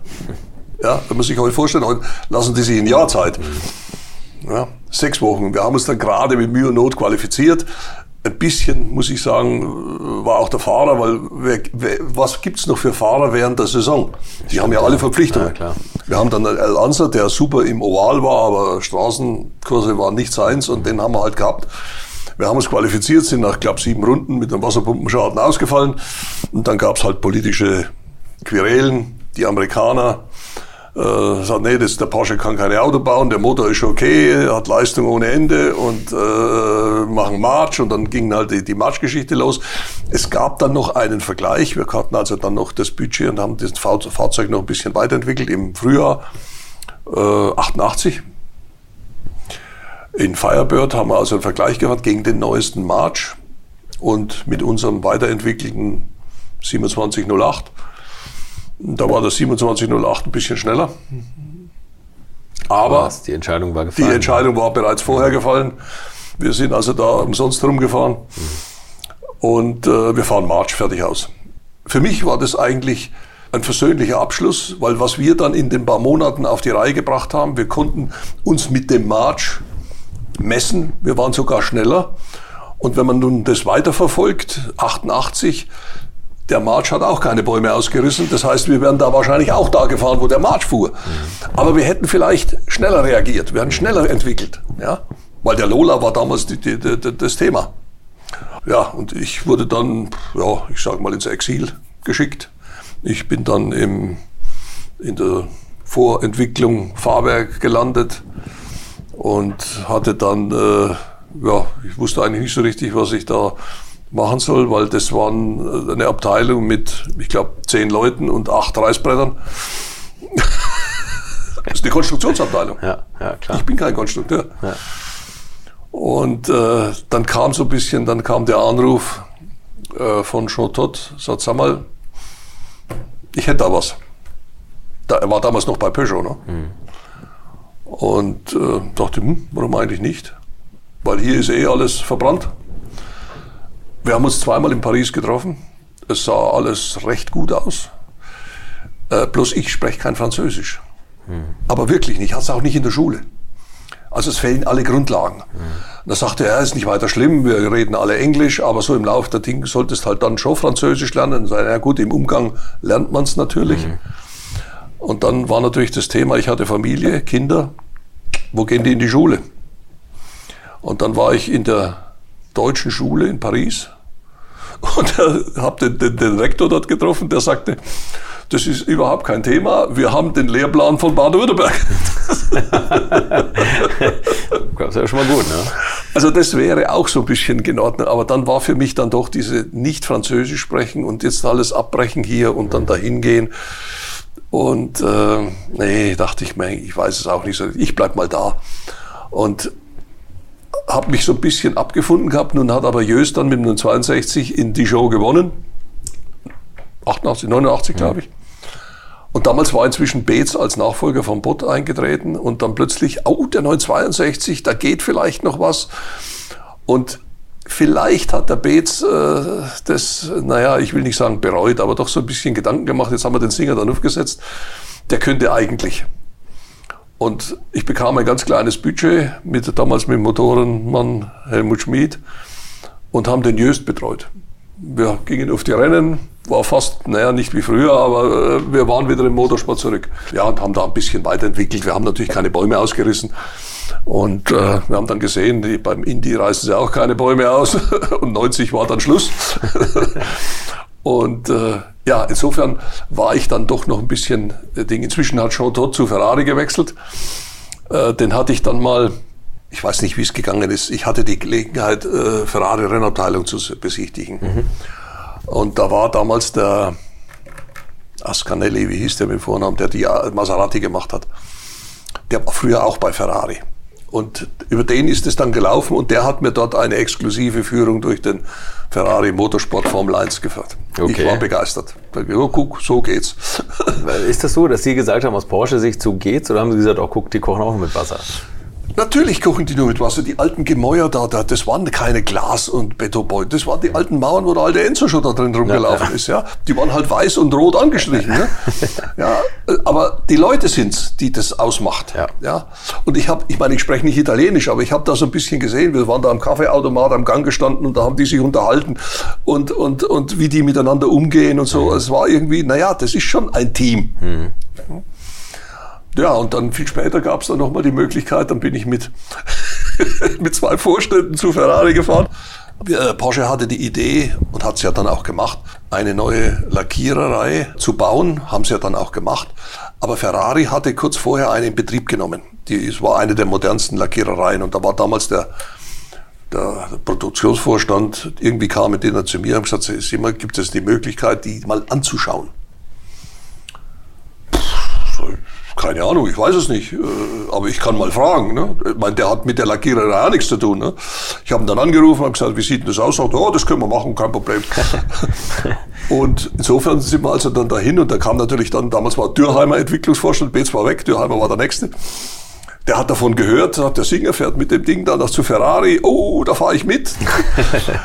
und dann sagt, vielleicht können wir die Formel 1 Werkstatt angucken, ja, wo dann damals der, neue, der, der, der, Motorsportchef damals, der Hartmut Christen, ja wie, da gehe ich auch mit. da habe ich dann halt, halt, halt, Moment mal, wir machen da eine Exkursion für die, für die Lackiererei und, und, und nicht eine für die Formel 1. Also das kann es ja wohl nicht sein. Ne? Und ich habe dann mit dem gesprochen und er sagte, ja okay, das machen wir schon irgendwie. Ist dann auch so gelaufen, wir haben da so zu dritt oder zu viert eine, eine, eine Führung durch den Motorsport, die anderen haben die Lackiererei angeguckt. Und am Heimweg hatte wohl irgendwie äh, äh, jemand erzählt, es gibt einen, einen Cayenne. Und der, äh, der Jean Todt war interessiert an einem Cayenne, sagte, Mercedes kann ich nicht fahren, weil die fahren in der Formel 1. Äh, was war noch? In der anderen kann ich nicht fahren. BMW kann ich nicht fahren. Mhm. Die waren auch noch so ein bisschen. Formel 1, ja. Porsche wäre das Richtige. Und dann habe ich ihm im Prinzip, um die Sache kurz zu machen, einen Cayenne verkauft. Den wir dann ein Jahr später äh, äh, wo wir hatten, äh, dann kam und sagte, ich habe gehört, da gibt es ein, ein Facelift mit mehr Leistung, das möchte ich auch haben. da haben wir das auch noch in die Reihe gekriegt. Wie viel Rabatt hat er bekommen? Das wollte er, hat er aber nicht gekriegt. Echt nicht? Nein, äh, weil er sagte, er sagte damals so schön, kennst du den Wiedeking? So, ja, ja, ja oder nein? Das heißt, naja, also, wie viel Prozente kriege ich, wenn ich einen Cayenne kaufe? Ich habe damals den Hunger, das war der Pressechef, angerufen. Da hat er gesagt, Sie, wir hatten gestern oder vorgestern eine Vorstandssitzung und haben beschlossen, es gibt keinerlei Rabatte für niemanden. so. Da sage ich dann, da habt ihr doch ihr ein altes Presseauto, was man herrichten kann, was man günstiger gibt oder was auch immer. Und dann hat er irgendwas gemacht und dann schlussendlich hat er, ich weiß nicht, ein paar Prozent hat er halt gekriegt, ja, okay. Form halber. Ne? Und dann habe ich, ihn, hab ich ihn angerufen und gesagt, pass auf, so und so sieht es aus, sagt er, pass auf. Die erste Antwort war, hättest du gesagt 30 Prozent, hätte ich gesagt, ich überlege mir's. Aber so, vergiss es. Wörtlich. Zwei Tage später ruft er mich an und sagt, wir machen's. naja. Kommen wir zu meiner letzten Frage. Mal angenommen, dass, dass der Sprit geht aus. Das gibt kein, geht, genau, gibt kein, ne, insgesamt kein Sprit mehr und ihr kriegt sein letztes 50 Liter Fass Sprit auf dem Hof gerollt. In welchem Auto und auf welcher Strecke verfahren Sie es? Sagen Sie nicht in einer Rakete verfeuern Sie so, Die alte Leidenschaft. Ja, das weiß ich nicht, äh, wo ich das verfahren würde. Also ich würde mal Diesel nehmen. Dann komme ich am weitesten. also es ist schon mal kein Porsche, fällt mir gerade auf. Diesel haben Sie ja nicht mehr im Angebot. Ja, jetzt seit neuestem. Ja. Diverser Skandale. Okay, aber Sie. Ja. Nee, naja, nee, ich meine, die Frage, wie man das nur macht. Ich meine, äh, die Frage wird sich nicht stellen. Äh, das weiß ich, aber ganz hypothetisch. Ganz, ganz hypothetisch, ja. Wo, wo würde ich dann hinfahren? Keine Ahnung. Vielleicht in Urlaub nochmal. Einmal noch mit dem Diesel in Urlaub. Ja, natürlich. Okay. Ganz wichtig, eine Sache haben wir jetzt ganz vergessen. Sie haben jetzt so viel erzählt, aber es gibt natürlich unendlich viel mehr Geschichten in 40 Jahren Motorsport bei Porsche. Es gibt ein Buch von Ihnen. Ja. Seit neuestem? Seit neuestem. Das ist eine, äh, neue Auflage. Es, es, gab ja schon mal eins, Mike Cotton hat ja eins gemacht mhm. in Englisch, mhm. was in England und in Amerika sehr gut ging. Der deutsche Markt war für ihn damals nicht sehr interessant, weil er sagte, er ist zu klein. Und nun hat der Robert Weber da von dem Sportfahrerverlag mhm. äh, das neu aufgegriffen, hat die Rechte übernommen und hat es neu äh, gestaltet. Es gibt also in dem Buch sehr viel neue Bilder, weil er sagt, wenn einer das Buch aufschlägt, sagt er, die Bilder kenne ich schon, dann klappt das wieder zusammen. Es gibt also sehr viel neue Bilder. Natürlich gibt es die alten Markanten, die gibt es halt nur einmal, das muss Klar, man haben. Ja. Aber es gibt sehr viel neue und die Geschichten sind ein bisschen überarbeitet und vervollständigt. Es geht also jetzt dann weiter über den LMP 2000 mhm. bis zum Schluss, so ungefähr. Okay. Also das ist ergänzt. Also ja, Mal schauen. Toll. Aber ein Bild ist nicht drin, da wo, wo das Schild rausgehalten hat, wir Singer Das suche ich immer noch. Also wer das Bild hat, manchmal hat man Glück oder manchmal weiß, wo es Glück, zu finden ja. ist. Also ich habe es gesehen. Dann ich weiß, wir Kontakt her. Es war ein Schwarz-Weiß-Bild. Singer Seslo. Und ich, äh, ich glaube sogar, Bob Snodgrass hat es rausgehalten, weil der hat die Geschichte noch Jahrzehnte danach erzählt. da hatten wir waren alle platt, der Craig fährt plötzlich langsamer. Herr Singer, okay. vielen Dank. So, das war Norbert Singer und wer Lust auf das eben erwähnte Buch hat, kann es direkt beim Verlag unter www.sportfahrer-zentrale.com kaufen. Und wer Lust auf noch mehr Infos, Fotos und Videos zu diesem Podcast hat, der sollte uns auf Facebook, Instagram und YouTube abonnieren und nächste Woche geht die Formel 1 wieder los. Nicht ganz alte Schule, aber mein Gast in der nächsten Woche, der ist schon so lange mit dabei, der gehört auf jeden Fall in diesen Podcast, denn er hat noch die Zeit mit Ayrton Senna erlebt und alleine 1000 Mal Michael Schumacher interviewt. Ihr wisst wahrscheinlich schon, wen ich meine. Freut euch auf Kai Ebel. Bis zum nächsten Donnerstag und gute Fahrt bis dahin. Infos, Bilder und alles Wissenswerte unter der Internetadresse www.alte-schule-podcast.de. Alte Schule ist ein Podcast aus den WakeWord Studios.